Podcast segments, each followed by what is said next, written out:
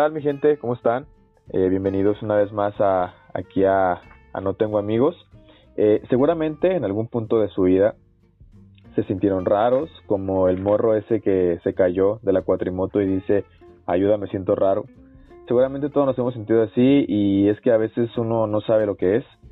por eso en este podcast vamos a revelar qué es lo que realmente estaba pasando eh, por fin el podcast que te dice por qué te sentías tan raro o a lo mejor y sales con más dudas, quién sabe. Pero para esta ocasión, donde, donde hablaremos del enamoramiento, porque sí, pues en dos días es San Valentín, este, de hecho sí en dos días porque son justamente las 12 de la noche, eh, vengo a traerles este podcast del amor y sean bienvenidos todas y todos para comenzar. Quiero presentarles a mi amigo, poeta y estudiante de psicología, Memo. ¿Qué onda Memo? ¿Cómo andas? Hola, hola. Bien, bien. Ojalá fuera buena en alguna, pero... eres, eres buena en, en ser amigo y, en ser poeta. Y, de estudiante, pues no sé, porque no, nunca he estado contigo en la escuela. Hay, hay diferentes versiones de cómo soy como estudiante, depende del equipo. ¿Depende del maestro? No, depende más bien mis equipos en los que colaboro y hago proyectos, ese tipo de cosas porque sinceramente pues, mm, a veces sí le echo huevos, pero pues a veces el chile no. Me acabas de dar una idea bien chida para un próximo podcast que va a ser los trabajos en equipo. Mucho aprecio ese esa idea. Pero bueno, pues amigo, te invité aquí al podcast. Bueno, realmente invito a la gente que, que considero bueno, para, empezar le tengo confianza porque siento que si hablara con alguien que no tengo confianza sería un poco incómodo pero tengo confianza y porque es una persona muy inteligente y, sabe muchísimas cosas y creo que puedes eh, aportar muchísimo a esta a este podcast. Y este pues nada no sé si quieres dar como una introducción. Igual yo tengo aquí ya lo que voy a, a decir pero no sé igual y me gustaría saber con qué quieres empezar tú. Pues no mucho. Bueno el tema por el cual me invitaste pues es el enamoramiento no el amor todo esto de yo volé con el amor romántico y toda esta onda, ¿no? Y las diferentes. Y pues intenté, o sea, contexto, me invitaste hace dos semanas, ¿no? Sí. Y de aquí para allá, pues intenté como documentarme, ¿no? Desde diferentes perspectivas. Yo ya tenía cierta idea, pero intenté checar, mm, ver, ¿no? Qué tipo de cosas había sobre la psicología y el amor. Y pues hay un chingo, obviamente.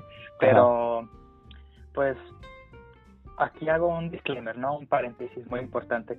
Al final de cuentas, aunque hice una investigación que trató de ser seria, al final no va a ser como más que una la opinión de los morros, ¿no? Que están hablando sobre ah, cómo les fue combinado con cierta teoría, pero muy rebajada, por así decirlo. Así es que, sí, claro. pues tampoco nos agarren del doctor corazón, porque nosotros somos pésimos en este pedo. Sí, totalmente, estoy bien de acuerdo. Entonces, eh, sí, precisamente eso igual, sigue siendo la la opinión de dos morros mecos de veintitantos años. Entonces, pues igual no hay que tomárselo tan en serio, pero, pero, pero sí tantito. Y es que, bueno, estaba, bueno, para empezar, el, el tema, bueno, no sé si ya terminaste o si agregar algo más. No, pues en, en absoluto, bueno, sobre la investigación puedo concluir que es, es una mamada, o sea, hay un chingo de información y hay un chingo de posturas y por tanto hay como un montón de perspectivas por, la, por las cuales uno se puede orientar porque una persona se enamora, cómo se siente al enamorarse, qué es lo que sucede socialmente, qué es lo que sucede eh, a través de las culturas y toda esta onda, ¿no? Y pues vamos a ver que va, que es una cosa muy complicada, que no simplemente es decir amor romántico que se vaya a la chingada o lo que sea, sino que es una cosa súper, súper compleja, ¿no? Que vamos a intentar desglosar desde nuestro conocimiento. Que sí, o sea, es una mamadota realmente todo. Y no sé si viste, ahorita me acuerdo del meme este que compartí, que decía, Loro se graduó en antropología y sociología por solo decir, este, depende del contexto. Y creo que eso va a pasar, güey, realmente creo que aquí depende mucho del contexto. Y bueno, pues ya para, para iniciar, amigo, en, el, en esta investigación que realicé me encontré con un, con un documento de la Universidad de Autónoma de, de Nuevo León y este, eh, de hecho, el, artículo se llamaba El enamoramiento como una necesidad. Y este, y, aborda algo bien, bien interesante. Bueno, a mí me encanta esta historia, pero este es que, de hecho habla del primer enamoramiento que nosotros tenemos como, como individuos. Y pues es el complejo de Edipo, ¿no? Eh, que es el, el, primer enamoramiento que tenemos. A mí me encanta esta historia. Yo me acuerdo que una vez me colé a. Digo, ya conocía la historia, pero me colé una clase de letras de ahí de, del Cooks y este y ahí están viendo una película, estaba con Osvaldo y, y pusieron la película pues de, de, Edipo Rey. Y la historia está súper chida, pero antes de, contar la historia de, de Edipo, uh, en, en, este, en, esta cuestión del, del, primer enamoramiento que tiene uno como individuo, este, también maneja, o sea, manejan el complejo de Edipo como el vato hacia su mamá, pero también existe el revés, nomás yo tengo la duda, te iba a preguntar a ti, justamente, porque en internet iba a haber un futuro de mamadas. Este, dicen que el complejo de Electra es, es al revés, pero había escuchado también como que el complejo de Electra no existe, sino que es el complejo de Edipo, pero nada más eh, orientado desde el sexo contrario. ¿El complejo de Electra es lo mismo que el de Edipo? Mira, por el conocimiento que yo tengo sobre el psicoanálisis, porque lo que me preguntas es parte de la teoría psicoanalítica, que mi conocimiento es nulo. En este caso, uh, el caso del complejo de Electra es padre ama, bueno, hija ama al padre a través de, sus, de la figura paternal y la busca en sus parejas, por así decirlo. Ajá. Y, y, y, y, pero el complejo de Edipo sería lo mismo, ¿no? O sea, es lo mismo, pero, pero el, el, el niño con la mamá. Sí, sí. Por lo que tengo entendido, estas, estos complejos pues vienen a través de los relatos griegos. Tengo entendido de cuando Edipo, Edipo se, se cogió a su jefa, ¿no? Y todo ese pedo. Y Spoiler, apenas iba a contar la historia. bueno, tampoco es como que fuera muy, muy intrigante lo que iba a pasar, ¿no? Pero... Ajá. Pero puedes contar la segunda la otra parte, ¿no? ¿Qué es lo que le pasa al papá? Ah, sí. Bueno, a, ver si, si me, la neta si me equivoco, ahí me, ahí me corriges, pero hace mucho tiempo había este un, rey y una reina y este y estos güeyes pues tuvieron un hijo, pero algo así, ¿no? Eh, total que el papá va como con un oráculo nada más y le dice, ¿qué pedo, güey? Y ya le dice, no, pues este, vas a tener a un hijo, güey, y ese morro cuando nazca te va a matar y se va a coger a tu, a tu esposa, güey, o sea, se va a coger a su mamá. Y el vato dice, ah, poco sí mi perro? Entonces dice, no, a la chingada, vámonos. Entonces nace el morro y le dice a un vato, que no me acuerdo cómo se llama, le dice un güey, ¿sabes qué, güey? Llévatelo a la verga y mátalo. Entonces el vato se va y, lo lleva cargando en el desierto y la chingada. Entonces va el morro y dice, ah, este morro está guapo, güey, no, no lo voy a matar. Entonces lo deja ahí a la verga, o sea, eh, que, a fin de cuentas fue lo mismo, el, el vato lo dejó a su suerte y, y este, y pues ya, ¿no? Total que pasan unos vatos por ahí, lo recogen y son como otro imperio, ¿no? Digamos, este, el Atlas contra las Chivas, por así decirlo. Entonces, este, yo la neta no le voy a ninguno de esos equipos, este, así que no, no, no, no interpreten como que tal lado es Atlas, tal lado es Chivas, entonces da igual. Entonces, digamos que los del Atlas recogen a este morro y este, y ya como que lo adoptan, ¿no? Entonces hay como un conflicto entre estas, entre este, entre el Atlas y las Chivas, entonces se pegan un tiro pero este vato, Edipo, este, pues es como el, el mero mero ahí de, de, los guerreros, entonces pues le pegan su madre a todos y mata a su jefe, ¿no? Entonces, eh, según esto, la, creo que sí es griego este trip, entonces según estas, como esas costumbres griegas, el, se supone que cuando, cuando chingas a otro rey, pues tienes derecho a, a, estar con la esposa y, y, pues obviamente quedarte con, con las tierras. Entonces este Edipo se va a las tierras y pues este se queda con la esposa, pero pues el vato no sabe que es su mamá pues se la coge.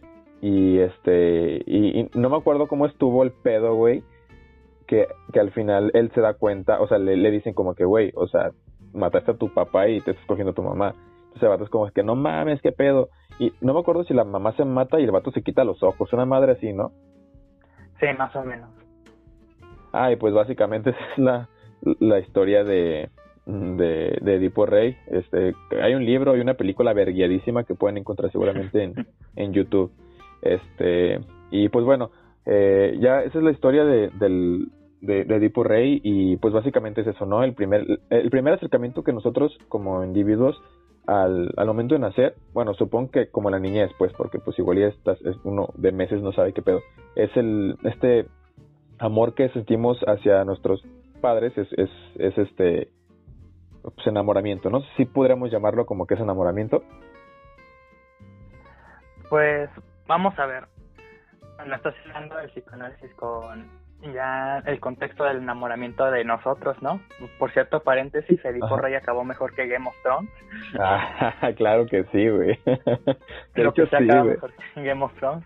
Sí, claro, estoy de acuerdo. No, pero vamos a ver. La teoría psicoanalítica freudiana, en este caso, lo que intenta es dejar ver con muchísimos pedos, porque Freud era un vato que tenía pedos, o sea. Sí, claro. es que eventualmente la teoría va evolucionando a teorías psicodinámicas y lo que explican estas teorías es prácticamente que nosotros aprendemos a amar o a querer o, aprendemos nuestros modos de querer a través de nuestra figura de protección más próxima, ¿no? En, la mayoría de los casos, eh, los padres. De hecho, hay dos experimentos. Uno que estuvo bien culero, cabrón, que fue con, con un monito. O sea, resulta ser que a este changuito lo aíslan de su manada y su jefe y todo.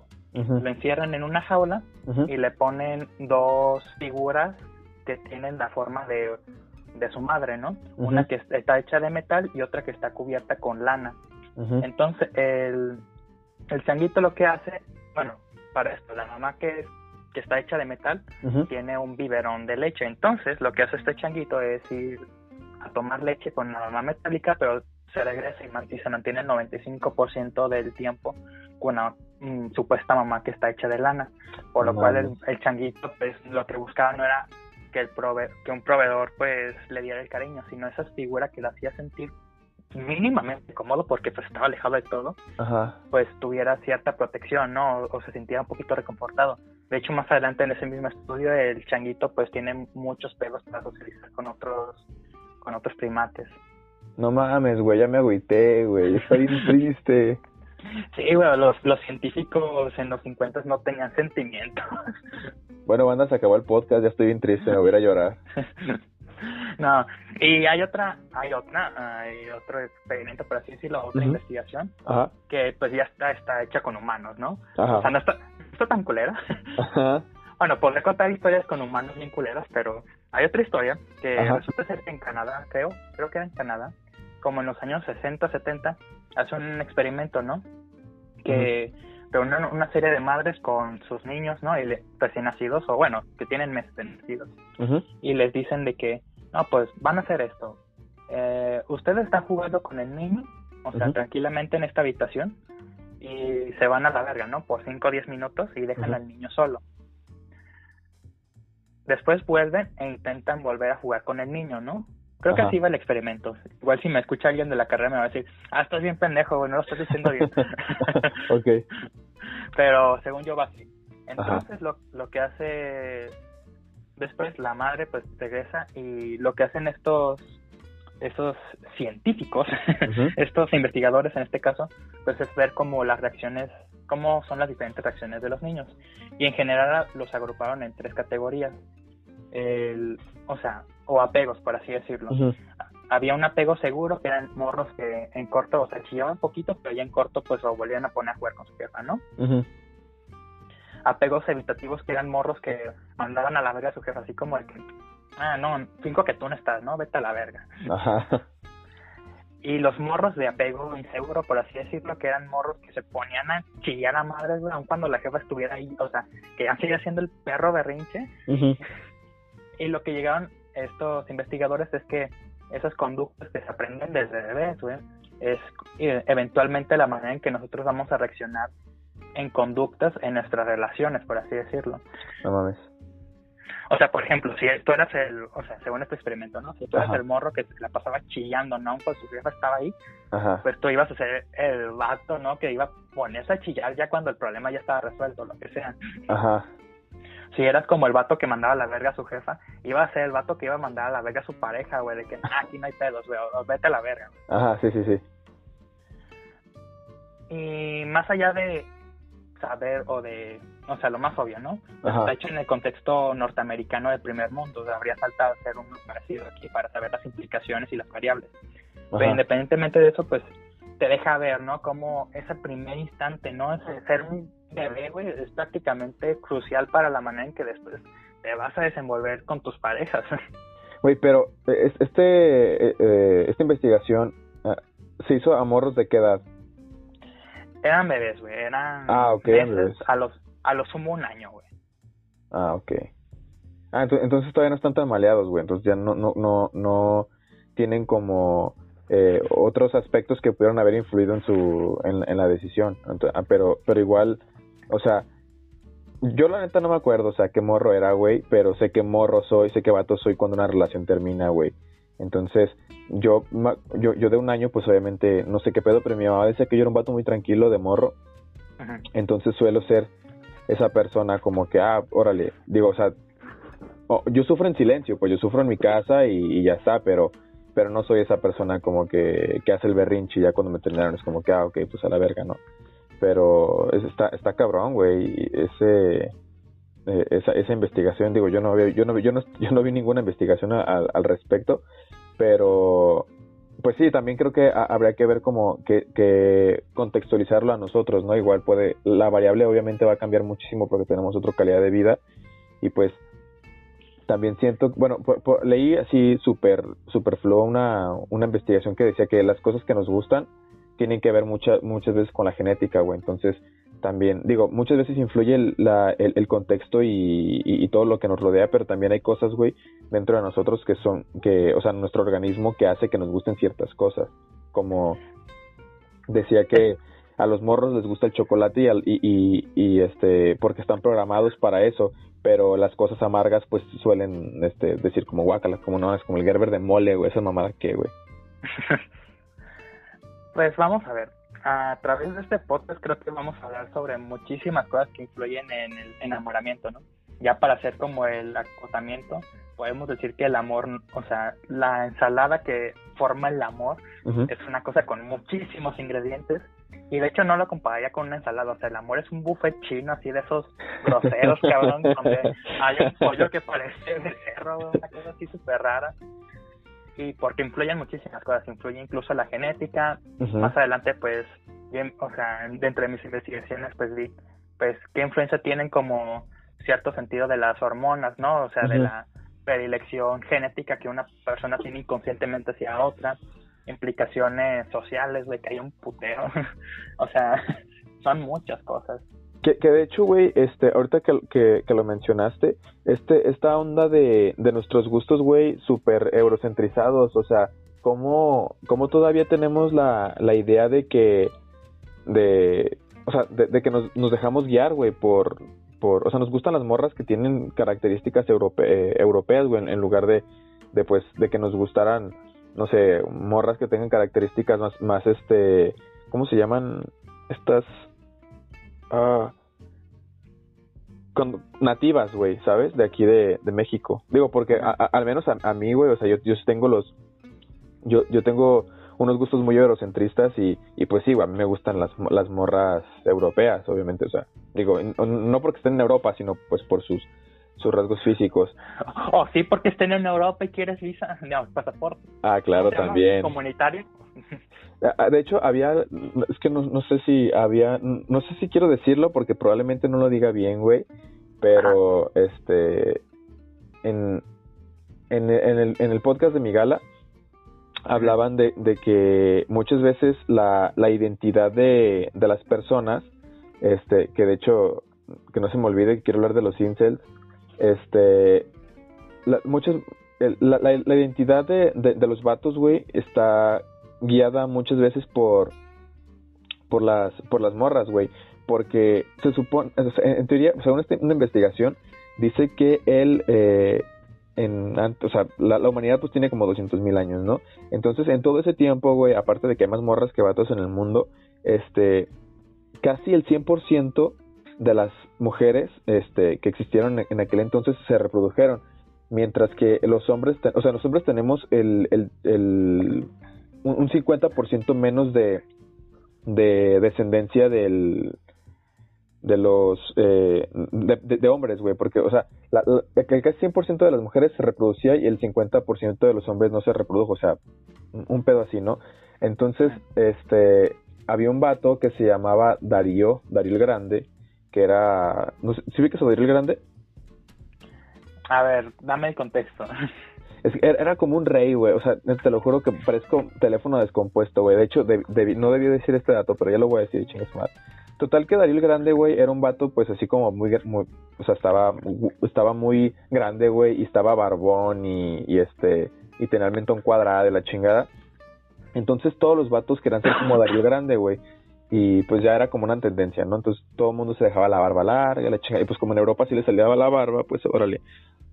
Entonces como que las morras empezaron a adoptar como, como este, eh, esta, este gusto, pues como que, como que ellas son las que, las, las que hacen, crean la tendencia, güey, para, para ciertos gustos, porque en, realidad digo, casi todo el mundo es eurocentrista en cuanto a sus gustos para, para, para una persona, pero pues a, las morras, güey, cómo les gustan los, los vatos, güey. O sea, digo, yo sé que, que, que cada, cada cabeza un mundo es distinto, pero podemos encontrar muchísimas veces rasgos europeos en, la, en, en, los vatos más atractivos, pues, o sea, digo, porque pues le puedo gustar yo, le, bueno, tú estás también más europeo, pero le puede gustar, no sé, a, alguien, algún moreno y todo eso, pero sí, pero la, la tendencia es como que, güey, o sea, ves, por ejemplo, a, a este a, Capitán América, güey, a, Thor, a, toda esa raza, güey, que tiene pues rasgos europeos y es como que no mames, o sea, todo mundo se desvive por, por la banda que tiene barba, güey, que tiene mentón cuadrado y la chingada, ¿no? Entonces era, como bien interesante eh, ver, ese, ver ese pedo, güey, que digo, ahorita las morras pues ya tienen más como más opciones, ¿no? Porque pues ya, ya no es, ya poco a poco la, la esta heteronormatividad pues ha ido como que, como que rompiendo un poco y pues hay morras que deciden simplemente no o, andar con más morras pero pues en aquel entonces era como como la tendencia este fijarse mucho en, en los vatos eh, europeos. Pues acabas de decir muchísimas cosas. Espero no verla espero no, verla cagado y no confundir a la banda. Te confundí a ti si te confundí a ti ya la cagué. No no no en absoluto. Ah huevo. Espero así no pero nada más porque yo estoy bien menso. No la cosa es que No, la cosa es que, o sea, sé bien que dices que, o sea, siempre, o sea, yo creo que de muchísimo tiempo atrás, pues, tanto morras como vatos, me imagino, han tenido como un estándar deseable de lo que uno quisiera, tanto física como económica como socialmente, ¿no? En sus parejas, pues, pues vaya, o sea, el potencial que la, la otra parte vaya a tener como para darle un sustento biológico y social y económico a sus potenciales crías como para que puedan sobrevivir en este mundo, ¿no? Y lo cagado aquí es que de unos años para acá, yo creo, pues también se han diversificado estas figuras de belleza, ¿no? Por ejemplo, los los güeyes de pues todos los K-popers, ¿no? O sea, ah, todo este pedo de asiáticos súper guapos, ¿no? O sea, y que es una masculinidad muy diferente a Capitán América o, este, o este Thor, ¿no? Que son güeyes súper andróginos, ¿no? Pero al mismo tiempo como que dices, wow, güey, o sea, es como algo diferente, o sea, no, es como que te lo esperas en el puto Calvin Klein, pero es como un tipo de belleza que está muy establecido, que está estableciéndose constantemente. Y por el otro lado están como, pues vaya, güey, creo que el mercado de, de la cosificación de los cuerpos se ha diversificado muchísimo. O sea, porque también está esta cuestión de exotizar los cuerpos, ¿no? O sea, ver el cuerpo como lo diferente. Por ejemplo, o sea, ya estoy hablando sobre consumo de cuerpos y así te digo, eh, güey, pues vamos a comer a un restaurante tailandés, ¿no? Pues Ajá. sacas donde dices, ah, cabrón, tailandés, a ver qué pedo, ¿no? Ajá pues lo mismo pasa con, ah, mira, güey, esta morra súper guapa, yo estoy Tailandia, ¿no? Ah, mira, no me interesa, güey, ¿sabes? Porque esa exotización de lo diferente. Es, es, es un punto bien interesante, güey, como, bueno, pero eso también creo que da, da para, para más, güey, ya entraríamos a temas como de cosificar a las personas y, y todo eso. Pero, pero diste un, un punto interesante, güey, que es este, este trip de, de, de proveer el, que, que, muchas veces pues es lo que, lo que busca una, una persona dentro de otra. Pero antes de llegar a, este güey de, del proveer, ya sea económicamente o genes o, y demás, eh, en el enamoramiento hay un proceso, ¿no? O sea, ¿cuál es ese proceso, güey? O sea, ¿cómo, ¿cómo es que nosotros empezamos a sentirnos enamorados y cómo funciona, güey? Bueno, mi querido Alexis, esa pregunta es muy complicada porque depende de la persona. Ah, sí, sí, sí, o sea, pero, pero como en general, güey, porque hay, hay un, este, cuando nosotros conocemos a una persona, pues bueno, estamos como cotorreando, ¿no? Y entramos a ese proceso del enamoramiento que eventualmente, si esa madre dura, que, que el proceso del enamoramiento realmente es un proceso, pues, relativamente corto, ¿no? O sea, puede durar, que no sé cuánto dura exactamente, güey, pero sé que puede durar creo que como hasta dos años, pero llega un momento en que, en que el enamoramiento pasa y, y es como, y se convierte en, amor, ¿no? Que es como algo ya más sólido, que es como, creo que hacen como, hacen como unas barritas, güey, en el, en internet hay como, como barras de que el proceso del enamoramiento empieza así, bla, bla, enamoramiento, y ya, que es, o sea, el enamoramiento es cuando estás pendejo, güey, y, literalmente no ves, no ves, o sea, no ves imperfecciones en esa persona, y ya después pasa eso y, demás. O sea, pero, pero tú así como a, grandes rasgos, güey, ¿cuáles son, cuál es el proceso que una persona, o sea, en general, vive del enamoramiento? Pues para generalizar un poco, güey, creo que lo más conveniente aquí en este caso es hacer como una escala, ¿no? ¿Sabes? o sea, sí, sí, sí. Ir desde el lugar más sencillo, ¿no? Que es decir, ah, mira, conocí a esta chava y se me hizo guapa, ¿no? Y ciertas características conscientes e inconscientes te van a dirigir hacia decir, bueno, es una chava guapa y fin, ¿no? O decir, no mames, güey, esta morra es puta, güey, es Jesucristo, güey. Sí, güey. ¿sabes? O sea, bueno, Jesucristo no es un ejemplo muy, muy malo. es lo que te iba a decir, sí, claro, porque cuando conoces a Jesucristo ni me quieres coger con él. O sea, es, ah, puta, güey, es, la persona soñada, ¿no? Lo que sea. o sea, van a haber cuestiones, o sea, esta persona, por ejemplo, hasta lo más, lo que uno no se da cuenta o lo que no quisiera ver uno, ¿no? Por ejemplo, con él es una chava, ¿no? Y es súper o sea, en la escuela, ¿no? Y es súper organizada y que sé qué tanto, y te recuerda a tu jefa que es, ah, no mames, es súper organizada como mi jefa. Y es como, a ese tipo de mini matches, güey, ¿sabes? De mini contactos, es los que también de repente uno es como, ah, güey, Simón. O sea, a uno no, no le gusta decir, no mames, mi pareja se parece a mi jefa, pero pues, sí, claro que no. Ajá. Pero pues es una de las cuestiones importantes, ¿no? Las, las conductas que sean parecidas o no, o no iguales, sino como que pueden llegar a empatar con aquel cariño que nosotros nos rememoremos de nuestra madre. Pero siempre es así, güey, o sea, todo el tiempo o sea, digo, a lo mejor no es como consciente como que, ah, huevo, esa morra me gusta porque se parece a mi mamá. O sea, es, es, realmente algo que pasa, güey, o sea, porque me, me, preguntan, me preguntas a mí, güey, y yo no recuerdo eh, hacer esa comparación, güey, de, de, no, me gustas porque te parece a mi mamá. No, porque está un poco poco turbio, ¿no? Decir, sí, no me gusta y, te pareces a mi mamá, ¿no? Ajá, sí, sí. o sea, no nos gusta pensar en eso. Al final de cuentas, o sea, no siempre es así. Creo que tengo, o sea, tengo fe en que no siempre es así. Por el hecho de que lo que hace, o sea, cualquier cosa, lo que puede hacer cualquier factor que condicione el amor es eso, ¿no? O sea, al final de cuentas, inclina un poco la balanza hacia uno u otro lado, pero nada de las cuestiones que sean o sea, no porque una persona se parezca a tu jefa, pum, automáticamente te vas a enamorar y te vas a casar con esa persona. Ajá. Sino que simplemente hace como un, como ponerle un 100 gramos al lado de la balanza de, ah, güey, me gusta mucho, ¿sabes? Ah, ok. Es como darle más hacia un lado que hacia el otro, pero ningún factor es totalmente determinante como para que decidamos enamorarnos de alguien, si es que se decide, claro. ¿Y qué es enamorarse, amigo Memo?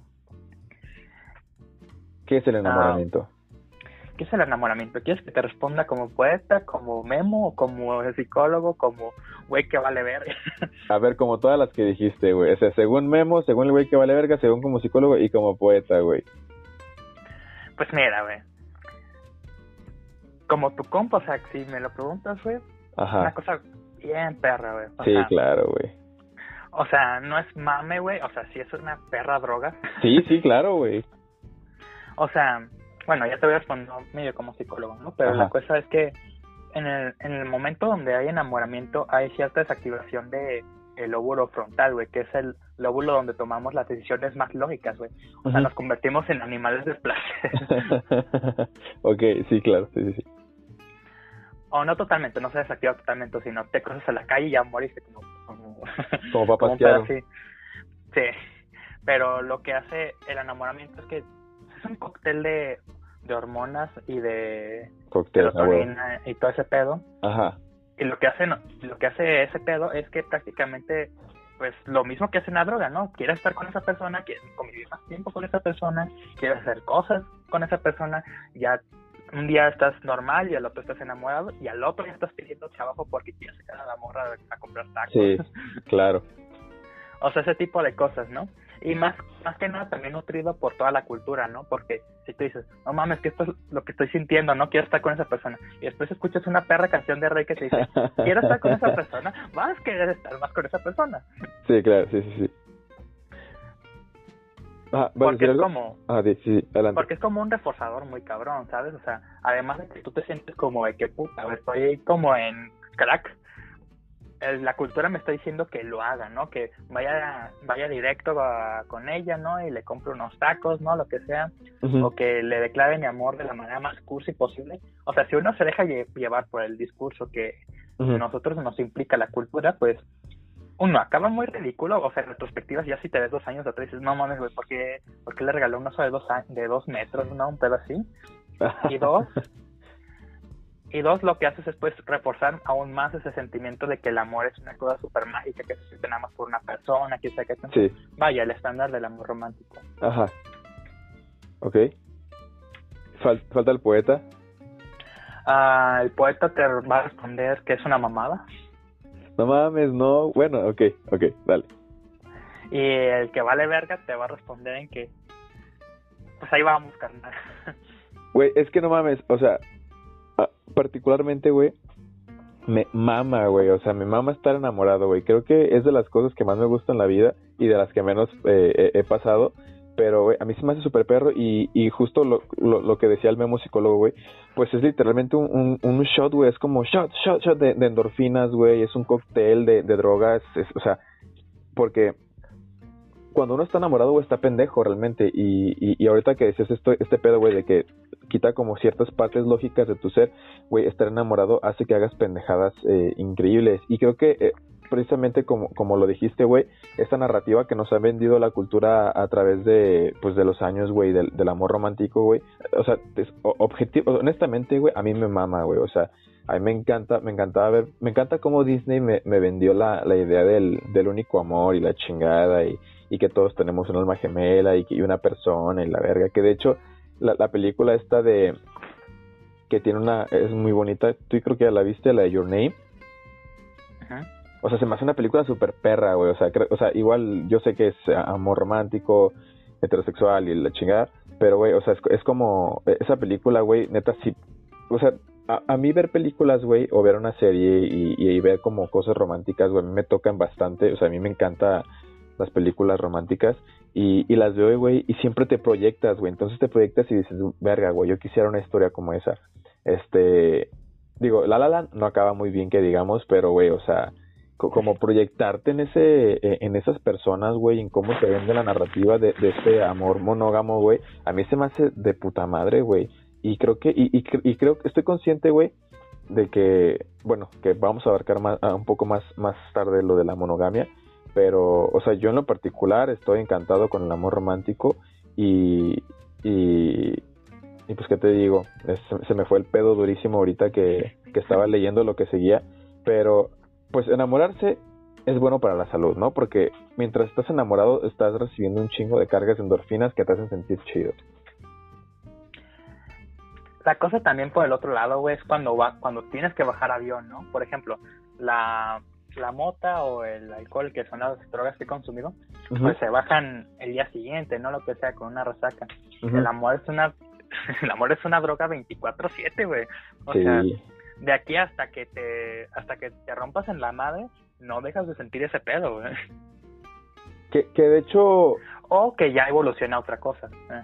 Ajá, sí, sí, sí. Es, es justo a, a lo que iba cuando está este proceso del enamoramiento, donde estás, este, ¿qué, puede durar así mínimo? ¿Unos tres meses? ¿Cuatro meses? Mínimo. Ay, güey, es que, o sea, no es como que puedas ponerle un cronómetro, ¿sabes? Y decir, uy, puta, güey, vamos a, vamos a durar tres meses enamorados, ¿no? Y al mes tres, pum, mágicamente, ¿no? Es como gradual, o sea, no lo vas sintiendo, es muy gradual y va bajando de a poquito o va subiendo de a poquito. Bueno, cuando sube, sube de mucho, pero cuando baja, baja de a poquito. Que, no, sí tienes razón, güey, porque ahorita me acordé que yo tuve un caso hace, bueno, no voy a decir el tiempo porque si digo el tiempo van a saber de quién hablo, pero yo también, yo estaba, me estaba enamorando bien duro, güey, de una persona que, que, que conocí, porque teníamos un chingo de cosas en común, era como que, güey, a huevo esta morra y todo, ¿no? Y, y al final, pues, este, me causaba un putero de ansiedad la situación, entonces, pues, fue como, o sea, pues, esa madre me fue como quitando enamoramiento, por así decirlo, ¿no? Como que le quitaba peso, peso, y, y eventualmente, o sea, no fueron, no pasaron ni, ni mes y medio, güey, y yo estaba como si nada, ¿no? Pero este, este proceso, güey, del enamoramiento, como decimos, es, es, es, digamos que es, una droga. O sea, digo, no sé si puedo decir que literalmente es una droga, la, la endorfina. Tú me corriges. ¿Sí es una droga? o sea, literalmente, no figurativamente. Pues vamos a ver, o sea, no es una droga en sí, porque es algo que produce tu propio cuerpo, pero sí es algo a lo que te puedes orillar a una adicción, ¿sabes? O sea, cualquier sustancia que o sea, pues es directamente el transmisor, ¿no? O sea, si tu cuerpo te pide más y más y más, pues tú le vas a tener que seguir dando aquello que produce ese más y más y más. O sea, no es el, no es la droga, pero sí es como el conducto, por así decirlo. Mm, ok, porque si te digo, digo, en este pedo del, del proceso del enamoramiento, cuando estás enamorado, o sea, es, es, es literalmente como, como un drogadicto, ¿no? O sea, un vato que, que, se droga machín, pues se droga todos los días y tal, y, de repente si le quitan su droga, pues el vato se siente de la verga, ¿no? Y se quiere morir. Creo que pasa lo mismo con el enamoramiento, porque eh, justamente en este proceso que, que, se lleva de, de, conocer a la persona y, y que te empiezas a enamorar, donde eventualmente ese, ese enamoramiento pasa y ya estás como, como en algo más eh, sólido, que es, llamémosle así, ¿no? Amor sólido, que es cuando ya pues detectas ciertas cosas en esa persona, ¿no? Como que, ah, pues esta morra huele feo, no sé, no se baña, tiene, tiene un ojo chueco, la chingada, o sea, cuando, esa cuando, cuando empiezas a ver las imperfecciones que tiene tu pareja, es como, como, como ya esto, o sea, como que ya no le justifica ciertas cosas, creo que ya es como el amor sólido, como algo ya, ya más fijo, y, y, y, y había escuchado, güey, en un podcast precisamente también, que en el cuando el, este este trip del enamoramiento, si estás en ese camino de enamoramiento y de repente vale verga, o sea, como que te quitan la droga, te sientes de la chingada y puede ser distinto, puedes sentirte aún peor cuando te quitan el enamoramiento que cuando rompes con una pareja que llevabas años que ya tienes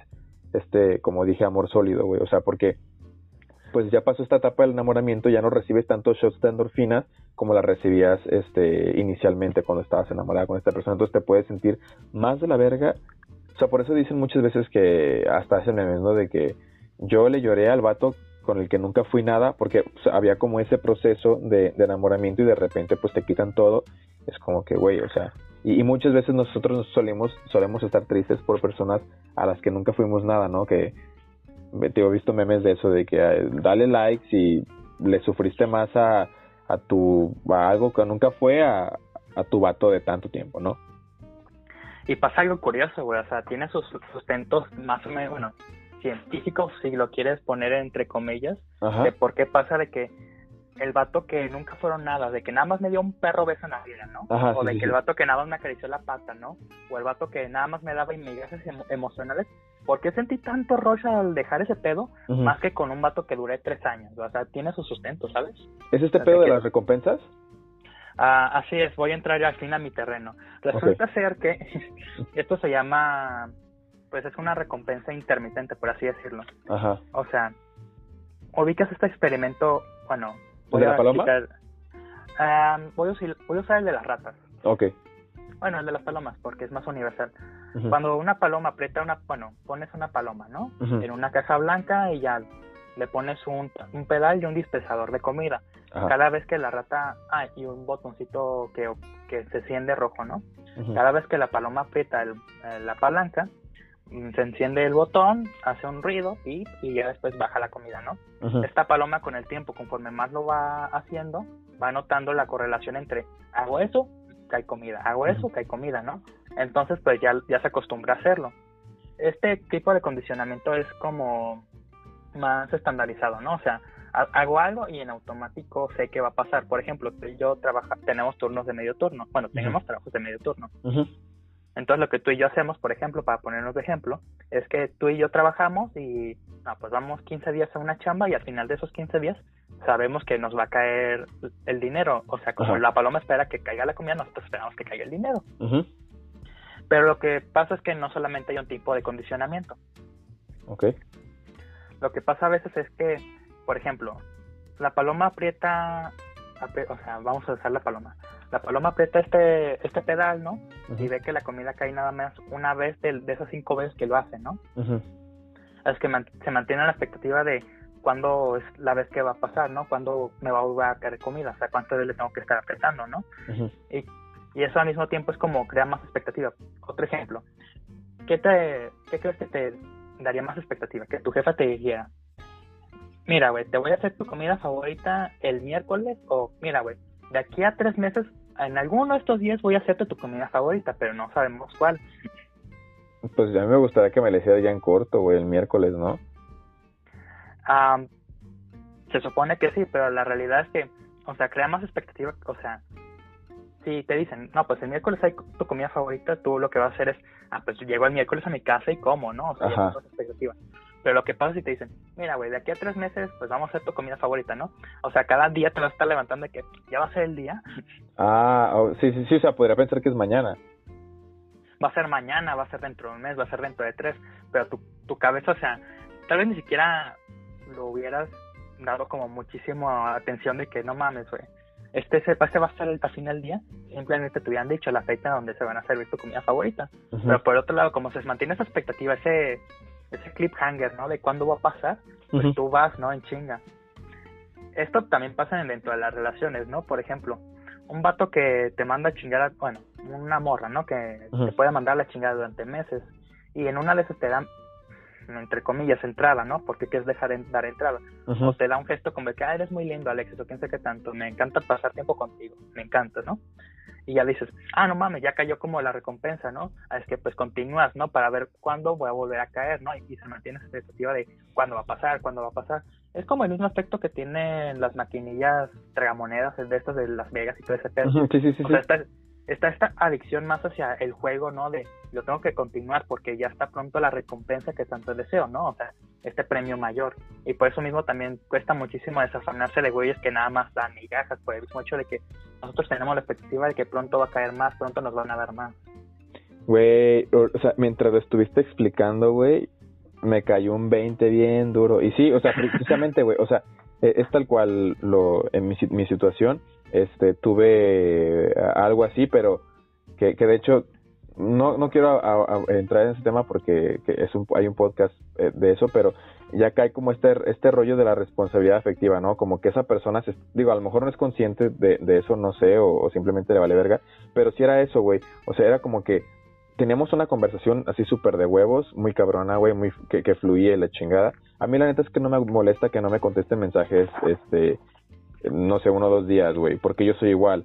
Este, pero sí hubo un momento, güey, en el que pasaron seis días y, y yo estaba, y yo me preguntaba, ¿qué hice, güey? O sea, ¿dónde la cagué, no?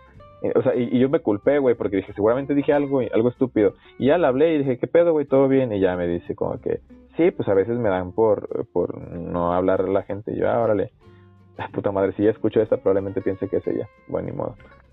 Y, este, y, y sí, güey, o sea, y, después dejó de, de, de, contestar y después yo dije, ah, bueno, ok, está bien. Y pues ya no, ya no dije nada porque pues digo, también creo que el silencio es, un, es otro lenguaje y pues para mí el silencio, este, pues me, dice mucho. Entonces ya no le dije nada, pero sí, güey, o sea, totalmente, porque yo estaba así como que, ¿qué pedo? ¿Sabes? O sea, estaba esperando precisamente que cayera migajas. Y, y este, pero este, este rollo, güey, no sé si era como metafórico, qué pedo, pero o sea, regularmente estas personas sueltan migajas o sueltan de repente todo el pan y luego te lo quitan. O sea, o, es de poco a poquito. Ajá, pues es esta ilusión, ¿no? Por ejemplo, en Las Vegas, que curiosamente siempre hay una máquina que te da como el 777 y te dices, no mames, güey, esto es súper fácil, güey. Ah, huevo, sí, sí, sí, sí, Es como el enganche, ¿sabes cómo decir? ¿Sabes que Pues puedes recibir todo esto, nada más como que te esfuerces lo suficiente, ¿no? Ajá. A una esforzarse lo suficiente.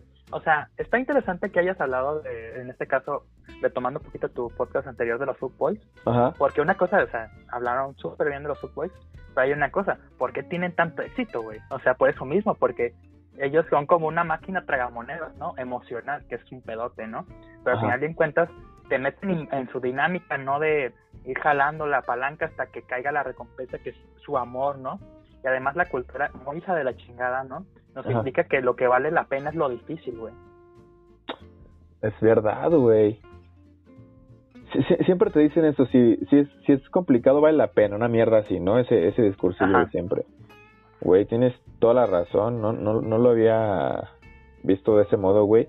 Y, y es que estos vatos, güey, sí son bien pasados de lanza, o sea, ¿serán conscientes, güey, de esto? Habrá los que sí, habrá los que no, güey, pero al final de cuentas el resultado, pues es como personas que se pasan de verga con otras y, o sea, para estar al pedo de que te están dando migajes es muy difícil, güey. O sea, uno puede llegar de Juan Camané y decir, no mames, yo soy capitán de construcción, ¿no? Y puedo dilucidar de buenas a primeras, ¿no? Cuando alguien está dando migajas emocionales, ¿no? Ajá. Pero al final de cuentas, como es una dinámica tan inmersiva, ¿sabes?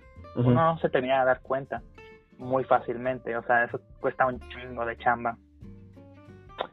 Verga, güey. Está muy cabrón el, el poder identificar entonces este este rollo. Creo que hasta que no me dijiste, güey, pues yo agarré el pedo de, de, de ahorita de este, de este trip. Pero, eh, bueno, eh, ahorita pasando un poco a, a, otro tema, güey, a menos de que a agregar algo más. No, pues en absoluto, nada más pienso de los boys y de las personas que les dan muy poquito amor a cambio de la promesa de que les van a dar más. Spoiler, no les van a dar más. Exacto, spoiler, no les van a dar más. Aquí en, el, en este pedo, güey, iba a entrar un poquito a, a la... No voy a profundizar todavía en, la monogamia, pero hay un mito, que es el mito de la, de la media naranja, güey. O sea, que todos hemos escuchado este esto. El mito de la media naranja es básicamente que somos piezas del mismo rompecabezas. O sea, agarra la naranja, la puerta a la mitad y, y embona, ¿no?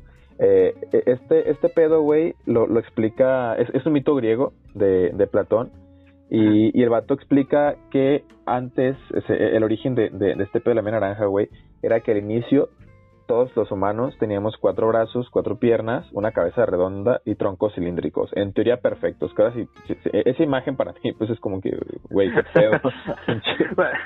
Muy perfecto. A ver, ponte a verlo caminar, ¿no? Pero... Sí, güey, pinche persona morfa, güey. Y, dije, bueno, ok, según Platón, esas personas eran perfectas. Entonces, este, este, bueno, esta, este, este individuo de cuatro brazos, cuatro, eh, cuatro todo y cabeza redonda y la chingada, este, ese vato, esa, gente, güey, eh, eh, se sentían bien verga, güey, se sentían como que eran perfectos. Entonces, estas, este, este ser podría estar formado por dos hombres y dos mujeres, o uno y uno, o sea, un hombre y una mujer y viceversa, ¿no? Este, entonces, estos, estos seres, güey, se sienten tan verga y tan perfectos que un día decidieron luchar contra los dioses. Entonces el dios Júpiter dijo, no a la verga, perro, yo soy perfecto, ustedes no, se puso punk y los separó. Entonces cuando separa a estas personas, los divide y al final la, la intención de estas personas al estar separadas quieren juntarse para volver a ser perfectos. Entonces cuando se juntan solo quieren estar juntas, abrazadas y a morirse de hambre, de la, la chingada. Entonces eh, de ahí viene como, como este mito del, del, de la media naranja y, y, retomando lo anterior, ¿no? Lo de Your Name o, este mito oriental del hilo rojo, güey. Y, y, y, o sea, yo, yo hasta todavía hace, hace poco me creía ese cuento, güey. O sea, decía, güey, pues, o sea, tantos millones de personas en el mundo, debe haber una que es este, este que es para mí, este, la, la indicada. Pero también, o sea, siendo como que más lógico, es como que no mames, güey. O sea, el mundo es grandísimo no vas a encontrar otra capaz la otra persona no se vive en Afganistán, güey, o nada más así. Es una manera muy bonita de decir, güey, contrato social, güey. Mm. Tengo una vez una maestra, que fue de mis favoritos de la carrera, nos explicó que en sí la razón por la cual los, los seres humanos se juntan en parejas hombre-mujer más allá, o sea, después de una relación sexual, pues hay dos, ¿no? Uno, porque la potencial cría pues es completamente incapaz de cuidarse sola y por tanto van a estar una, o sea, una compañía de una madre y un proveedor, tanto sería así un padre. Y hay otra razón por la cual existe, digámoslo por así decirlo, la unión, ya digamos matrimonio o ese tipo de cosas, que es la propiedad privada, güey, o sea, el casamiento nació al mismo tiempo casi que el capitalismo. Ajá, ok. Resulta ser que eh, ponte, ¿no? O sea, eres un compa, ¿no? De la edad de hierro, ¿no? Y tienes tus tres palancas, ¿no? O sea, tu, desmadre para hacer agricultura y tus tierras, ¿no? Pues resulta ser que esta es tu propiedad, ¿no? Y apenas está esta revolución, ¿no? De que pues, esto, es mío, ¿no? O sea, tienes identidad de que esto es tuyo, ¿no? Pero hay un pedo, güey.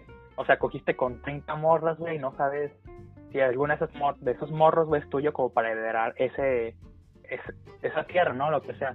Entonces lo que se crea, pues es como un proceso de monogamia, ¿no? ¿no? Donde sería como, ah, pues esta es mi señora esposa, ¿no?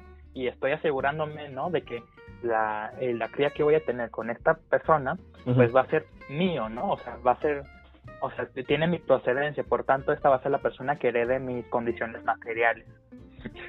Sí, sí, sí. Entonces, por lo mismo, pues se empezó a crear como un concepto, ¿no? De que el propietario de la, pues vaya, de las condiciones materiales era el vato, ¿no? Y por, a partir de ahí, pues, es también un poquito medio una génesis también de, de porque siempre ha habido, porque siempre los vatos hemos sido unos pasados de verga, güey. O a través de qué tipo de instrumentos hemos utilizado como para, a través de una unión entre dos personas, pues pasarse de verga. Y pues nada, o sea, pasa el tiempo, ¿no? Y del casamiento se ve como un tipo de contrato, ¿no? O sea, las personas ricas se casaban, ¿no? Sí. Eh, pues la Edad Media, ¿no? Que se escuchaba un chingo de que, ah, pues la reina de Bulgaria se casó con el archiduque de, esto saber dónde vergas, ¿no? Y por tanto se unieron las tierras y son ahora una, un nuevo imperio, ¿no? Lo que sea. O sea, era un tipo de contrato, ¿no? Que pues estaba pactado, ¿no? De que, ah, pues tu hija se va a casar con mi morro, ¿no? Y por tanto, pues van a juntar estas tierras y van a hacer este trato político, ¿no? Que sé qué tanto. O sea, pues había un estatus más de vamos a conseguir cosas, ¿no? Resulta ser que el amor un poquito más moderno, güey, se da a partir del surgimiento de la burguesía, que es debido al hecho de que pues existe un concepto más individual, ¿no? De hecho, antes, o sea, el amor romántico, estos reyes lo veían como hijo de su puta madre, esto está arruinando los planes, ¿no? Porque qué pasa si mi hijo príncipe de, de Gales, ¿no? Se enamora de, de su sirvienta, ¿no? Pues hay novelas, ¿no? De eso. Ajá. Ajá, o sea, oye un chingo de pedos, ¿no? Y si se enamora de su, de su casero, se enamora de, pues, de la morra que le tiende la cama, güey, pues valió verga, güey, no vamos a ampliar nuestras tierras. Y pues veían el pedo de que, no, pues, este es como el enemigo natural, ¿no? El amor romántico, ¿no? Y a partir de ahí, pues, en esa época de la revolución industrial y, y la ilustración, creo que también, pues fue esta idea de que, ah, pues el amor es súper revolucionario, güey, el amor es como, o sea, este sentimiento que no importa si no voy a tener ningún beneficio económico por la persona con la que me voy a juntar, güey, esto es lo que yo quiero, que sé qué tanto, y esta idea pues es súper individualista, ¿no? O sea, de que me vale verga lo que sea mejor para un colectivo de personas, si para mí es lo que me nace y es lo eh, quiero, ¿no? Pues va a ser lo que voy a hacer, ¿no? Me voy a unir con esta persona entonces, pues a, partir de aquí, pues ya notas como un poquito más de color, ¿no? De lo que va a llegar a ser hoy día.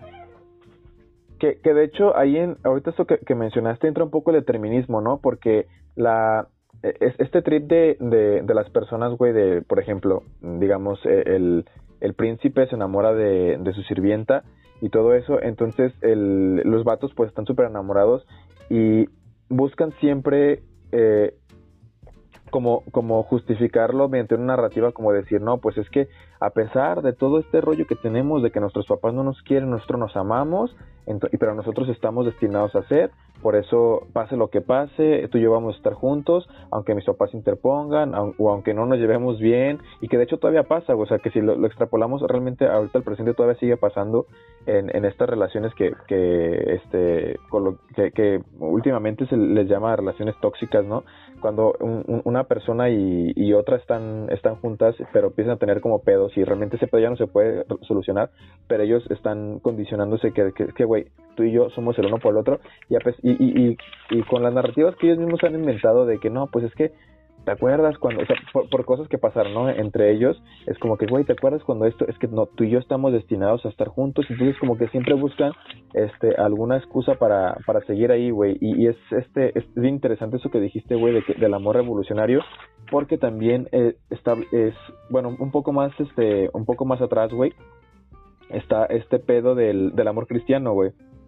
Cuando Jesús eh, muere, pues es la enseñanza que, que, que, a todos nos, nos este, bueno, las familias que, las personas que estuvimos creadas bajo un, un, dogma cristiano, siempre ha sido como que Cristo murió por tus pecados. Entonces, por lo tanto, como Cristo murió por tus pecados, el, el amor es sufrimiento. Entonces, yo sufro por ti y, y este y ese es el amor no entonces creo que por ahí va, ahorita que mencionaste lo del el amor revolucionario, el amor es sufrir, y creo que creo, creo que esa enseñanza de Cristo, de que Cristo murió por tus pecados, es, es, muy romántica, está muy bonita y todo está chido, gracias Jesús por morir por mis pecados, pero creo que eventualmente ese pedo se malinterpreta y, y, uno llega a pensar como que el amor es el amor es sacrificio, ¿no? Porque también suelen decir eso y porque Jesucristo se, se, se, sacrificó por nosotros, entonces el amor es revolucionario porque nosotros vamos en contra de todo, pero también es sufrir. El amor es sufrimiento. No, y a lo que agregas, o sea, si en esta idea de que uno tiene que ser abnegado, ¿no? O sea, sufrir por el amor. En este caso, si lo notas, uno no tiene que ser demasiado perspicaz como para darse cuenta que uno de los dos lados, hablando de hombre y mujer, se lleva la peor parte, ¿no?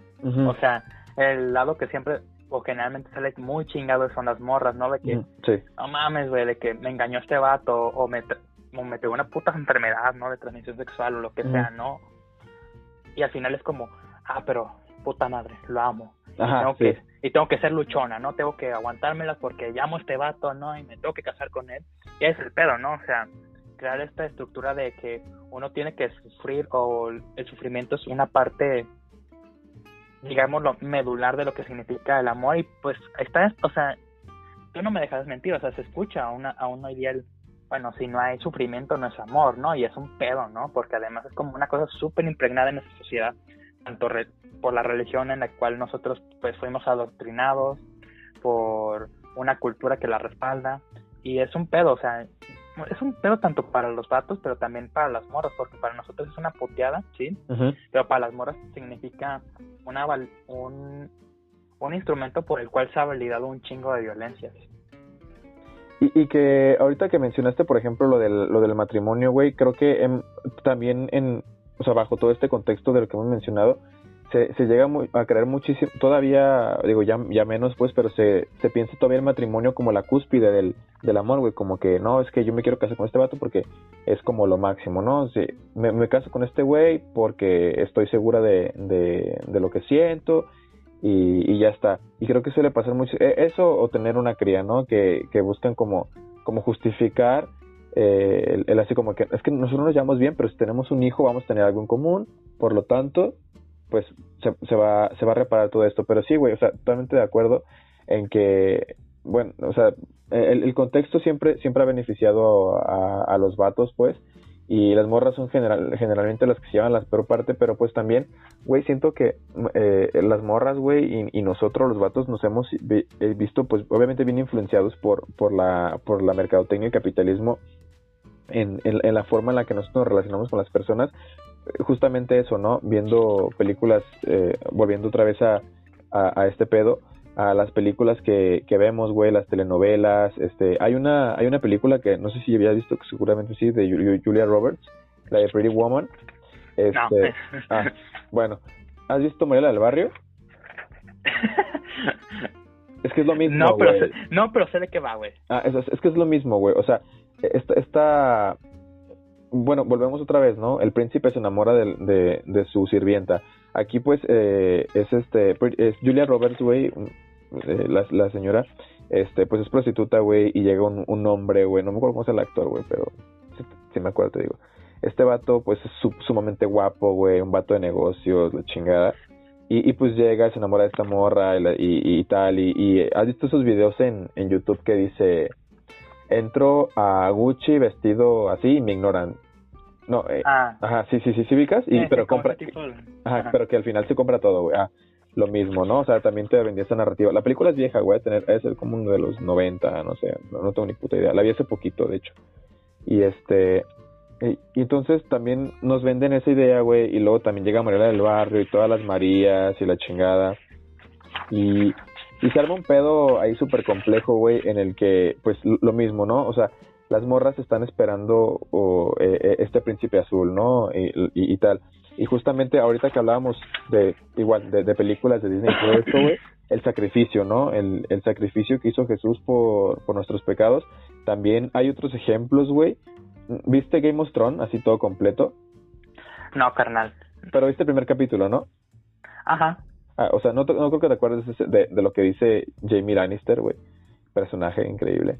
Pero uh, hay un, en, la escena final del primer capítulo, güey, está Jamie y Cersei están haciendo el, amor. Para los que no han visto Game of Thrones, eh, Cersei y Jamie son hermanos, pero pues son muy incestuosos. Y este Bran Stark, un morro ahí, los ve. Entonces están como hasta arriba, como en un castillo. Entonces el vato lo, lo avienta, ¿no?